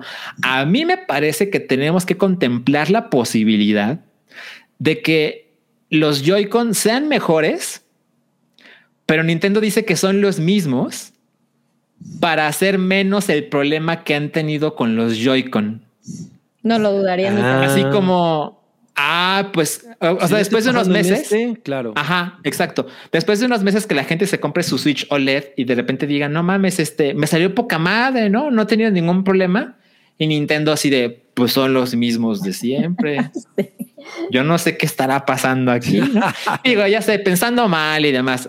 Es, es- es algo curioso porque Nintendo tiene una tradición de el hardware es muy, muy resistente. O sea, mi Super Nintendo, carnal. Piensa mal y acertarás, carnal. Mi, mi Super Nintendo sirve hoy. Mi Game Boy Color sirve hoy, que son las consolas más viejas que tengo. Está la historia famosísima de que Nintendo tiene en, en una, en una tienda en exhibición un Game Boy que se usó en, en la guerra de Irak Uf. y está derretido y demás y sirve. ¿no? Hoy sirve. No mames, No mames. Y tienen esa, esa fama de que las cosas que les compres te van a durar un chingo porque están muy bien construidas. Pero los drift, eh, el drift de los Joy-Con es, es inmensamente popular. O sea, es una cosa que una enorme cantidad de usuarios tenemos ese problema. Yo lo resolví. Eh, me gasté Con una 400 toalla. pesos con una toalla. Ajá, le puse una toalla mojada así en la noche. Bueno, les, les voy a decir una Nunca cosa. resolví el drift de mis controles. Había con el con el ojo rojo de la muerte del, del Xbox 360 había un, un hack que era con una toalla. Sí, sí, sí, claro. La idea es que tenías que enfriar esa madre. Ahora, lo que hizo, lo que hizo Microsoft en aquel entonces es que, pues, ya sabes, Microsoft tiene lo más que tiene Microsoft es dinero, ¿no? Entonces, ¿cómo resolvemos el pedo? Pues con dinero. Y se gastaron mil millones de dólares en ese desmadre. Wow. No mames. Porque se dieron cuenta de que el 360 era, era la, la manera de seguir en el mercado de las consolas, porque el Xbox pues, no les fue muy bien, ¿no? Y, ¿Cuál fue el y, mal? y Gears of War para Cabri. Y eso fue para cable. Mira, ya quisiera yo ese, ese dinero para, mira, te voy a enseñar. Para arreglar mi lámpara, güey, de ese que se rompió de aquí abajo. No, ¿sabes qué, Cabri? Yo tenía una, una lámpara similar que se compró con el Patreon del Hype. ¿Y saben por qué ya no la uso? Porque tengo una gatita que un día dijo, "Ah, hay un cable. No Va, mames. sí y valió. Entonces ahora tengo otros sistemas de iluminación. No, pues bueno, ahí tienen ya la, la opinión calificada de Salchi y no nos podíamos ir esta semana, nada más, sin, sin, sin mencionar al, al Loki Caimán, Al Lo- Que- Loki Gator. que sí, que sí puso medio pendejo al internet en los dos últimos días, ¿no? Sí, yo, yo lo he visto. Yo, yo, Pues, yo- no he visto el episodio y ya o sea, como ustedes no han visto, o sea, les está, pas- les está pasando lo mismo que a Baby Yoda, ¿no? Sí. ¿que Baby Yoda? No Ajá, a o sea, como nivel, que no- pero- No, no es el nivel, pero no necesitas ver Loki para enterarte de estas mamadas. Exacto. O sea, yo ya vi a esta madre así mil veces y no he visto ni un segundo de Loki, pero como es el episodio 5 y son seis, ya lo voy a empezar a ver y espero que para la próxima semana. Bueno, no va a haber spoilers, ¿verdad? La próxima seguramente va a ser un spoiler boiler de la próxima semana. Bueno, ya lo voy a ver para la, para la próxima emisión y pues, voy a enterarme del mame en serio. Está muy, está muy cagado. Cocodriloqui. A mí Cocodriloqui me suena como a unos este, rancheritos con un chingo de Valentina y con salsa inglesa. unos cocodriloquis. A mí me sonó como a pastelito tipo chocotorro. Ándale, no mames, Ah, área de sí. oportunidad para Swandy. Sí. No, pues le, le, le, le dicen, le dicen croqui, ¿no? ¿Croqui? Croqui, por Ah, Loki. me, me gusta más. Cocodriloqui. Cocodrilo que suena más. Más A padre. ver, Sam y Rui están viendo Loki. Sí. Sí, Ok, y, y está, está muy chingona. Está chingona. Sí, sí, a mí me ha ido sorprendiendo conforme avanza. Ok, Sí. ok. No, O no sea- sé si emocionarme con porque no fue un no mames, güey, está súper chingón. No, no, no. fue Rui fue está chingón. Está chingona, pero es que no, pues no, no es así como, o sea, No es Wanda. tampoco necesitas así como una inyección de emoción en la uretra, ¿no? Para que algo, para pasártela bien en algo. Es que, es que Rui es general- más moderado, no, no le gusta la hipérbole. Pues sí, Pero o sea, no- pero no, pero sí está chingona. O sea, tiene unas cosas que están realmente muy cagadas y, y, pues yo estoy muy picado con qué va a pasar. O sea, este, es- esta semana se quedó así de verga. O sea, se quedó en el cliffhanger poca madre. Sí, a, a mí lo que me parece que, que funciona mucho con Loki, que, que yo creo que con Winter no lo lograron realmente, o no era su intención, pero con Wanda sí, es que la narrativa o como las cosas suceden tienen un montón de capas. O sea, sí tocan, a lo mejor es muy subjetivo y es para que cada quien lo capte de distintas formas, pero tocan cosas como de incluso el amor propio o cuál es tu propósito o una especie de crisis de a qué vine al mundo y, cosas así que están, pues para hacer un producto de Marvel están interesantes, así como hicieron con Wanda y ahora vamos a hablar del luto y cómo funciona esto. Loki sí tiene un poquito esa esas subcapas que le puedes rascar y, y valen la pena. Sí. Y están buenos los spoilers. No les estaba tentado en ponerles un spoiler, pero nada. Pues mira, No, la- porque sí te está, está, la está chingón que lo vean. te voy a decir la verdad. Yo lo quiero seguir viendo. Pero cuando la estrenen todos. Mira, lo quieras o no, tiene lo suyo la serie, como dice aquí Moss. Sí tiene. Y pues ahora sí, esto se acabó. Vámonos ya del hype 386. No, ¿cómo, cabrón? Falta mi baile, güey. A ver, Falta mi baile, güey. El baile de la vacuna. Blackpink. Blackpink. Es Blink. Blink. Se cayó. ver, bueno, pal- Yo quiero hacer el baile, el baile de la espada. Oye, voy a hacer otro baile. Voy a hacer otro baile.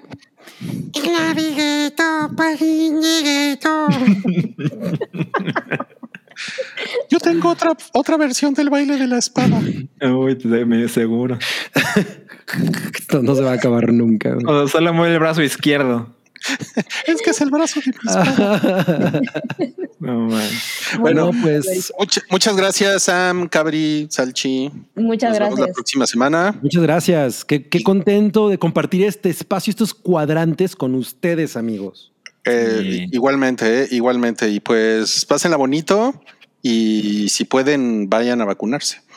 Vean Black Widow. Sam, te estoy viendo a ti, ¿eh? Sí, y vean, y vean, Black- sí, Sam. Nada, nada de que la shame. No, no, no. vean. No, obvio no, ya me urge.